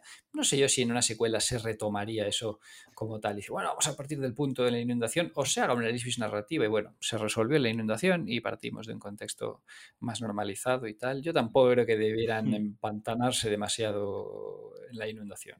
Claro, aquí volvemos, que es, que es, lo mismo, ¿no? Es especulación pura y dura porque no tenemos nada con qué trabajar, ¿no? Eh, me da a mí la sensación de que quizá lo que van a trabajar es más de explorar el tema de las diferentes bandas eh, criminales que puedan asolar Gotham, ¿no? Me da la sensación de que, de que el pingüino va a controlar una de esas zonas, quizás se, creen, se creen zonas diferentes, pero no tanto como en Tierra de Nadie, que era prácticamente un un estado postapocalíptico, básicamente, en el que literalmente se llamaba Tierra de Nadie, porque de hecho ni siquiera el gobierno de Estados Unidos estaba, había una jurisdicción, ¿no? O sea, era un, un sálvese quien pueda y, en el que eh, Batman se erigía como, como casi fuerza del orden y, y había como mm, rebeldes y tal. No creo que sea tan exagerado como, en, aquella etapa comiquera que sí. Eh, disfruto mucho y, me gustó bastante. De hecho, casualmente la, leí poco antes de Dana Rice, no, no la había leído y me, conseguí esa tapa, esos tomitos blancos que creo que eran de un coleccionable del Caballero Oscuro y ah, se llamaba El Caballero Oscuro, sí. Sí, se llama... Sí, los seis o siete primeros tomos. Los seis, los abarcaban seis. ¿no? Abarcaban eh, Tierra de Nadie. Exacto, sí, Pues yo me hice con, con ese coleccionable y, los leí y claro, fue esa sorpresa decir, ah, mira, fíjate, esto que he leído casualmente resulta que está adaptado en, esta película. Era algo que ni siquiera había, había hecho adrede porque, bueno, no lo sé si tú lo sabías, pero yo creo que nadie sabía que Nolan iba a adaptar brevemente esa etapa. No, no, no, claro, nadie se imaginaba. Nolan tan apegado supuestamente a la verosimilitud, a lo mm. policiaco, a tal, de repente atreverse con Nightfall, la caída del murciélago, y, Tierra de Nadie, pues... Claro, lo de Nightfall era más esperado por, por, Bane, porque una vez aparece Bane, dices, bueno... Claro, pero a, Bane le pasa un poco como a Jason Todd, ¿no? Que creo que si lo sacas ya la gente espera algo muy concreto de, este personaje, ¿verdad? Claro, ahí está, sí, sí, ahí mm. ya. pero bueno, tan, eh, pues eso, con un tono más, eh, mucho menos verosímil, ¿no? Que, que, que, la, que Batman Begins o El Caballero Oscuro y tal. Y, pues sí, sí, sí, el tema de... Claro, tú a la hora de plantear hipótesis para futuras posibles secuelas, bueno, posibles, ya más que posibles, ¿no? Secuelas, yo creo que siempre eludes el asunto de Joker, ¿eh? porque no te... claro, porque la película deja establecido que eh, el tema de las alianzas entre villanos estrafalarios, ¿no? Y que pudieran trabajar juntos Joker y Enigma. O sea, podrían ser uno de los mm, puntos por los que tirar en la secuela, Joker y Enigma trabajando juntos fíjate que como Matt ha demostrado que sabe utilizar varios personajes de forma correcta, incluso no es descabellado que, que bueno, que parte de la alianza tenga que ver también con el pingüino ahí, que se, se crea ahí, mm. bueno, no sé, cosas, o sea, es decir, que, que, ellos salgan por una zona, el pingüino gobierne otra. Es que yo me da a mí la sensación de que el pingüino va a ser un personaje secundario y capital en, las siguientes secuelas, pero que quizá no va a ser el, villano principal nunca, sino que va a, ser, va a formar parte del, fondo siempre en la saga. No sé por qué, tengo esa sensación. Claro, y es que también tenemos, el pingüino estaba, quizá esté más condicionado por su propia serie de televisión, ¿no? Que va a tener una serie de televisión centrada en su ascensión, en la mafia y tal. Entonces, a lo mejor ahí, mm, claro, a la hora de hipótesis para el futuro, ¿no? Ya estamos muy, pues ya es normal ya ilusionarse, ¿no? Con lo que venga de esta versión de Batman, que además, teniendo en cuenta que el desempeño en taquilla ha sido muy satisfactorio, superado ya los 100 millones de, dólares en el primer fin de semana, ¿no? 128 eh, y demás. Uno de los mejores estrenos de las películas de, Batman, ¿no? Eh, y, mm, pues em, pues eh, yo creo que podríamos dar por sentado que tenemos una secuela. Te puedo, de esta... te puedo dar los datos ahora mismo a, 8 de, marzo, según Box Office Moyo, que es una de las fuentes más fiables. Eh, de forma doméstica tiene 134 millones, internacional 124 y eh, globalmente, de momento, y entiendo que estos datos siempre pueden tener un día de desfase, no están totalmente actualizados, tiene 258 millones, o sea, habiendo pasado solo cuatro días desde el estreno en momento de, grabación. O sea, decir que son datos eh, buenos, son datos muy buenos y yo creo que, sí que hay un empeño, aunque quizá no, no tanto como una escala, de decir vamos a hacer esto, esto y esto. No, hay una ruta establecida pública, pero sí que creo que hay un empeño en hacer un, universo Batman. Eh, que tú lo has dicho, ¿no? Hay una, una serie programada del pingüino. Eh, no sé si lo sabes, pero la de Gotham está en barbecho de momento, está medio cancelada. Eh, porque iba a tratar... más bien un cambio de nombre, ¿no? La de los policías de Gotham eh, se, ha reformulado, se ha reformulado. pero ahora se llama Arkham y tal. como que va a ser... Sí, eh, he leído que iba a esa serie de, Gotham iba a tratar de un policía corrupto. Em, o sea, que, el, protagonista iba a ser prácticamente alguien detestable. Entonces parece ser que quizá no estaban por la labor, quien sea que tuviera lo que ella, a un protagonista tan, tan de una actitud tan reprobable y nada, esto se ha cambiado a Arkham Asylum, que va a ser pues bueno, pues una serie pues ambientada supongo que... es que tampoco sabemos más, simplemente se nos ha dicho Arkham Asylum, así que también teorizar sobre qué va a ir no sabemos, porque puede ir desde el pasado de Arkham, desde el presente, es, que saber, hay muchas opciones y, oportunidades, ¿no? es complicado. Totalmente. Sí, mm. la, principal alegría es que tengamos ya garantizado el futuro de esta versión, porque este, es que este estreno de 128 millones, que era el estreno, ¿no? pues se acerca mucho a los tres grandes estrenos de películas de Batman hasta el momento, que fueron El Caballero Oscuro, mm, The Dark Knight Rises y Batman v Superman, que eh, pues eh, cuyos estrenos rondaron los 160 millones, 158 Caballeros Oscuro, bueno, todos alrededor de 160, pero está quedado cerca, 130, o sea, no es. Vamos, es eh, yo creo que además en las condiciones actuales eh, post-pandémicas y tal. Todavía son un poco. O sea, todavía no hemos vuelto a una normalidad. Claro, de todo.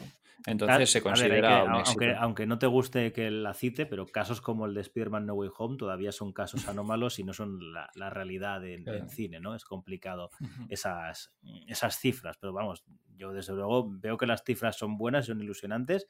Eh, desde luego al fin y al cabo luego será Warner Bros. quien decida, porque eso es, eso es muy subjetivo también, o sea, es, decir, ellos, porque luego la forma en la que se reparten los beneficios y tal es tan complejo que nunca lo sabremos de todo, Entonces al final es Warner quien tiene la última palabra si decide si ha sido, ha sido mm, eh, provechosa o, no, pero vamos, de momento, eh, y además yo creo que de forma Mm, casi unánime, la, la, cinta está teniendo buenas críticas. O sea que todo, todo nos, da, nos da para ilusionarnos.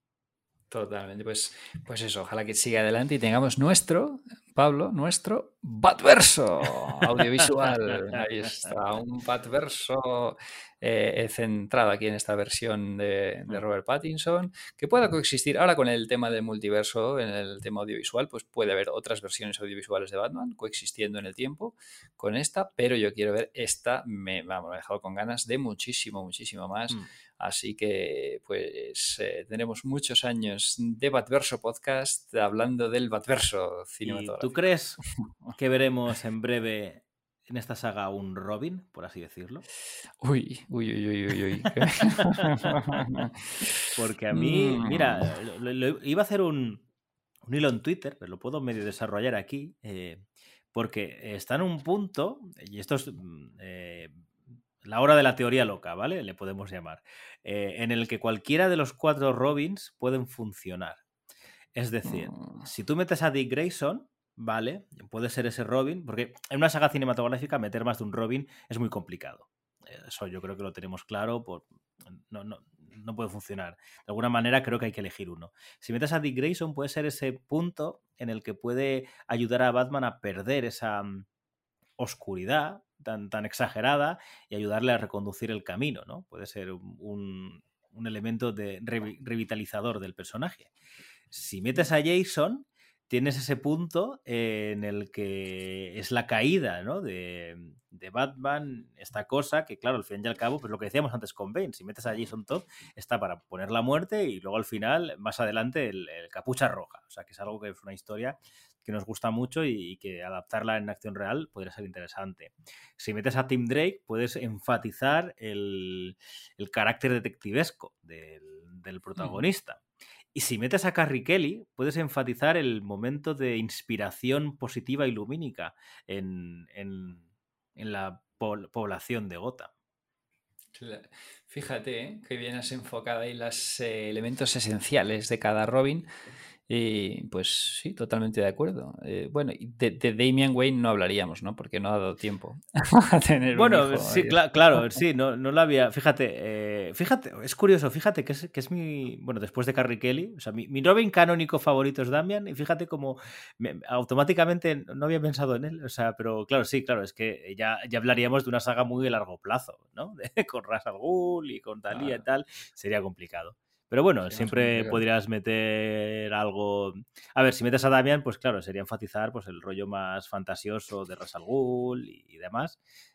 Pero bueno, tampoco. Yo qué sé, o sea, Sí. estamos en un punto, yo Sí, creo que inspirador en que que- casi cualquier cosa puede, puede funcionar, ¿verdad? Puede funcionar, ¿no? Yo tengo cierto miedo a lo mejor con Robin porque, hombre, el, eh, siempre la presencia de Robin aligera un poco al personaje de, de Batman, ¿no? Es quien viene a darle un poco de, mm, de luz con sus colorines en los, en los cómics, ¿no? Eh, y, mm, eh, bueno, pues es, es que al final Robin, sobre todo de Robin Dick Grayson, claro, no deja de ser un reflejo positivo del propio Batman. Los mm, Robins o los aliados son a veces variantes del propio Batman y... em, y bueno, digamos que Dick Grayson es un Batman, es un que sí superó su trauma, ¿no? Y sí que enfoca de forma más positiva su existencia, su, su misión. Entonces, claro, pero mm, teniendo en cuenta el final de esta película, sí que a lo mejor ese concepto podría ser consecuente con ese final, aunque veo yo a este Batman demasiado enajenado, eh, por lo menos en esta- primera película, para ocuparse de un pupilo, que sería, o sea, no le veo yo como figura mm, que, para cumplir como figura paterna a este, Ujú. al Batman de A ver, sí, Pattinson para, por el para momento. una segunda pero- parte, exacto, para una segunda parte quizás sería pronto. Claro, tampoco sabemos claro, en qué punto de la- los ideales de, de Warner está esta saga, si, si quieren trilogía, si quieren llevarlo a, a más sitios, si van a ir eh, paso a paso, que, que probablemente sea lo, lo mejor y lo más interesante. De hecho, eh, Nolan fue paso a paso porque Nolan fue una rara avis en el que no- el- Christian Bale sí que tenía contra trilogía, pero Christopher Nolan no. Y sí que por lo menos ah, personalmente creo que cumplió con ese paso a paso hasta, hasta hacer una, una saga en tres capítulos, ¿no? Eh, no, no sabemos nada. En ese sentido, Matt Reeves no se, no se ha pronunciado cuáles son sus intenciones. Claro, y bueno, eh, dentro de, fíjate, yo creo que habría que ser extremadamente prudente a la hora de introducir un, un- un Robin y tal, y eso siendo uno de los mayores entusiastas, uno de los mayores fans del Robin de Chris O'Donnell en Batman Forever, ojo, no en Batman y Robin, pero sí en Batman Forever, a mí, vamos, eso me tiene, eh, o sea, yo soy cheerleader de, de ese Robin, que era, fíjate, has mencionado pues em, eh, las características de cada Robin y qué Robin meterías, pero fíjate lo que hicieron en Batman Forever. Eh, eh, amalgamar todas las características de, de los tres Robins existentes hasta el momento en uno solo. ¿no? Era un Robin que tenía elementos de los tres. Entonces, bueno, aquí se podría, se podría, aunque se llamara Dick Grayson, tenía elementos de, tanto de Jason Todd como de Tim Drake, ¿no? Muy marcados. Y, y, mm, y, bueno, aquí se podría también, podría plantearse algo similar, ¿no? Mm, Sí, a ver, nunca, nunca está de más, ¿no? Claro, es que fíjate como, aunque está el guiño, yo creo que tenemos claro que, que José Gordon Levitt no, no, hacía de Robin, ¿no? Casi, casi que hacía más de una No. versión de Terry, ¿verdad? Que, que de Robin. Ah, eso es, porque él hereda, una vez que Bruce ha abandonado el papel, él lo hereda, él se llama Terry McGuinness, Sí, ¿no? Que, que, que- cualquiera de los Robins, sí, sí. A ver, fíjate que en, en la, en el Twitter, de arroba bat-verso, eh, hice una encuesta en la que preguntaba qué, qué había opinado la gente sobre la película. No sé si has estado atento a, a los datos. Había cuatro opciones, que era maravillosa, buena, entretenida y me. Bueno, pues ha ganado con el 64%, 64,9% la opción maravillosa, seguida por un Con- 25,7% de buena, o sea, quiere decir que hay una mayoría, por lo menos de, los seguidores que tenemos, de, gente entusiasmada con la película, y tan solo un 4,1 que ha dicho entretenida y un 5,4 que ha dicho me. O sea, que decir que, que la gente está en general entusiasmada ¿eh? y, y contenta con la película. Insisto que por lo menos nuestros, nuestros seguidores. Pues me- vamos, eh, contentísimo. Estoy con el resultado de, esa encuesta porque indica que les va a gustar este, este podcast. Van a encontrar este podcast, van a, ver reforzada su, su posición con, con este podcast, ¿no? Yo la verdad que me resulta, o sea, respeto por supuesto todas las opiniones, pero me resulta muy difícil identificarme o comprender los motivos que podrían em, llegar a, a llevar a, a un fan de Batman a considerar esta película como me. No, no, de momento no lo entiendo. O sea, he escuchado, pero a veces que cuando escucho argumentos en contra, pues mm, sí, bueno, no los acabo de, de comprender. No, no, no, no. O sea, así como con otras películas sí me pasa, no digo, claro, entiendo que desde ese punto de vista se pueda considerar así, pero con esta película no soy capaz de, de- de identificarme. Veremos si en el futuro, como queda muchísimo por hablar de esta película, en, va a traer mucha cola. eh, durante De hecho, fíjate que hemos hablado pues, del, del desarrollo, de- del guion, de los personajes, así de forma generalizada hemos dicho que no hay ningún actor que, que nos chirríe, ni que nos tal. Hemos hablado poco de la dirección, un poco, pero, pero vamos, yo creo que, que el tema de la dirección de Matt Reeves, por, por así hacerlo de forma resumida y no pararnos demasiado, creo que es una, una dirección que tiene a la vez un puntito clásico y a la vez ese estilo Fincher, eh, quizá menos videoclipero que Fincher, ¿no? No sé si, si opinas eso, en el que está bastante bien narrada la, la película, la acción, y que salvo cositas puntuales, y esto es totalmente subjetivo, como cualquier opinión, creo que mantiene muy bien el ritmo y que las películas tanto las películas largas como las películas con cuatro actos, insisto, suelen tener momentitos valle, momentos que, que acusan quizá el, el, metraje, la duración. Es una película densa, con una trama que, que a ver, no es que sea complicada, pero que la, la película te, te exige que, que, estés mínimamente atento. O sea, no es una película que te pueda permitir eh, charrar con el de al lado o mirar el móvil, porque... No, eso nunca lo hagáis en el no, cine. Nunca lo hagáis. Pero bueno, que, que la propia película no, no, te permite eso. Si, si entras, no, no, te lo permite, ¿no? O sea, creo que, que es una, una, dirección con muy, mucho ritmo y, y, que en líneas generales eh, le doy un, aprobado eh, grandísimo al trabajo de, de Matt Reeves, tanto guion como dirección, que ya eh, fuera de micros estuvimos incluso hablando de su filmografía y tal, y, y a la mayoría nos gustaban sus, sus trabajos previos, ¿no? O sea que, que, yo creo que tenemos suerte de, de tener este, a este hombre de, detrás de la franquicia y, y esperemos que, que, continúe dándonos alegrías. He oído bien, has dicho un aprobado, das un aprobado a la... Al... A ver, a ver, a ver, a ver. Es que tú lo llevas todo a un extremo. No me refiero a un aprobado como en un sistema de notas en que, en que aprobado es un, raspado, no me refería a eso. O sea, le, ah, pero bueno, bueno si, si, lo ponemos así, Yo... le, le doy un notable alto. Yo le doy una matrícula de honor a, a Matt Reeves. Yo le doy. Es que no, me, vamos, me resulta difícil imaginar la forma de haberlo hecho mejor. O sea, sí que, bueno, digo, habría metido esto, lo otro, pero lo que hay es que no, no sé si. Claro, fíjate, hablabas ahora del ritmo, que yo, vamos, no he tenido absolutamente ningún problema con el ritmo. De hecho, se me hizo. No voy a decir corta, porque claro, son tres horas y. Sí, nota, corta no se sea, hace, pero, no se hace, pero claro, no se hace larga. Claro, física, eso es. O sea, físicamente no puede hacerse corta las tres horas, ¿no? Porque físicamente es imposible por el dura, duración. Pero para nada se me hizo larga, habría pedido más, o sea, no... Voy a, vamos a ver en sucesivos visionados cuando ya no tenga la emoción tan a flor de piel, ¿no? La novedad sea tan candente, vamos a ver si se hace más larga. A eso ya tendría que juzgarlo con más visionados, pero de momento, vamos, para nada, para Por nada. cierto, no, hemos, no hemos comentado esta escena, hemos comentado varias, pero la escena en la que Batman huye de, la, de, de los policías, ¿no? Que es, para mí es una, Oh. una adaptación eh, muy libre de, de la escena de, de la el edificio de, de ruido de, año 1, Mm, que creo que sale, ya. sale muy bien parado, esa, esa nueva reimaginación de la, de la escena y yo creo que funciona también. eh, hace también hincapié en que la policía, solo Gordon, eh, confía en, en Batman, ¿no? Para, para un poco ese, ese cuarto Sí. acto en el que ya no solo la policía, sino de alguna manera la sociedad, el ciudadano medio de Gotham ya acepta no es que acepte, sino que se da cuenta de que Batman es una persona que está con ellos y que no Sí, es una- alguien que, que inflige terror en el corazón de los villanos. Sí que lo hace, pero debes de ser un villano para que pero ocurra. Eso es. Claro, claro, que no sé.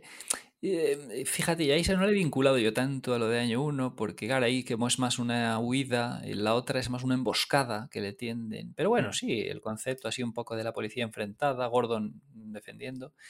Eh, y eh, interesante esa, bueno, y a nivel de acción, claro, después la, el tema del vuelo de Batman, ¿no? Con ese traje adaptado a... Se ha ganado alguna crítica ese traje que alguien quien lo veía como demasiado ridículo por el tema de la ardilla y tal, eh, de la Mm. ardilla voladora, para mí, para nada, ¿no? O sea, van dentro de las de la estética Sí, de la, de la ficción de, de Batman, en el que el sentido que si te das Sí, cuenta es, es la propia capa la que se transforma en ese traje. Claro, que- que eso es. Claro, claro. Eh, Pero hay, hay que quien. un- eh, sí, no, he oído mencionar también que hubiera sido más satisfactorio que fueran alas que se despliegan recreando el murciélago, ¿no? Sí, sí puede Sí, ser que hubiera encontrado la forma, claro, verosímil de hacer las alas, pero vamos, a mí tampoco me, me chirría en exceso y creo que y la- el vuelo, la sensación de frenetismo del vuelo está bien Mm. representado y me interesa otro elemento que se ha criticado, pero a mí me parece, a mí al revés, me parece casi virtud, es, bueno, pues la- el terror, o sea, no el miedo, o cierto miedo que siente Batman en las alturas, ¿no? O sea, cuando de repente se eh, ve frente al abismo este de la ciudad, ostras, eh, da un paso atrás, como... y, o sea, no es tan ah, eh, eh, eh, impetuoso eh, como puede ser un Batman ya experimentado, ¿no? Eso refuerza un poco el tema de, del Batman primerizo, ¿no? Que todavía no se maneja tan bien en, en toda situación. Así que bien, bien. O Yo sea, hubiera sí, sí, echado más de menos el, el tema de la capa abierta si no fuera porque, aunque en menor medida, para mí la, me- la mejor película que, ha utilizado la capa Batman ha sido Batman Begins, pero sí que, por ejemplo, que incluso luchando contra Selina utiliza la capa como, como elemento propio de la, de la forma de lucha, que incluso la, la rodea con ella para, para despistarla y demás. O sea, creo que no, no queda solo como un elemento estético, sino que también hay un empeño, quizá menor, pero un empeño en que tenga cierta funcionalidad. Sí, sí, totalmente. Claro, más orientado a la funcionalidad dentro de esta perspectiva verosímil y de Batman primer- primerizo, así que Pues bueno, eh, ¿crees ¿Te queda algo quieras comentar? Llevamos 2.56. Ya somos más largos. eh, Este podcast ya es más largo que la propia película. No, no, no, bueno, todavía nos quedaría. La duración oficial son 2.58, ¿verdad? Creo que la que ponen por ahí. Bueno, aunque otras veces veo 182, 100. Ten en bueno, cuenta ahí que, estamos. que- que tiene que ir con el intro, va a haber un- una parada musical y que va a haber un, un tema hacia el final. O sea que ya este, este programa ya dura más que la película. Maravilloso, maravilloso. Además, vamos a ser como la propia película de no introducir escenas postcréditos, o sí, porque tenemos una pequeña. Había mucha gente que se quedaba ahí, bueno, pues por la tradición de otras películas de superhéroes, pues con el tema de los créditos. Aquí no hay escena postcréditos, pero hay guiño postcréditos, ¿no? Y hay una cosa, a ver, yo, yo me quedé el primer día porque sabía que había algo, sabía que no era una escena, sabía que había algo. Eh, me quedé el primer día, mm, bueno, lo vi y tal, me quedé el segundo visionado porque estábamos todos y, y bueno, pues por verlo estábamos también un poco eh, comentando la película mientras tal. Pero te reconozco la tercera vez ya, cuando acabó la película, me fui. O sea, porque ya eh, sabía lo que había y ya Claro, está. para ver esto. Por bueno, cierto, pues, siempre acabamos diciendo, comentando de que vamos a hablar después. Eh, eh, oficialmente no lo hemos hablado, pero yo creo que el próximo programa eh, va a ser Victoria Oscura, ¿no? Un poco por seguir la tradición y por cerrar Ah, pues esta sí. trilogía de, de y Sale, ¿verdad? Bueno, trilogía, en realidad eh, claro, hemos hablado de Largo Halloween mm.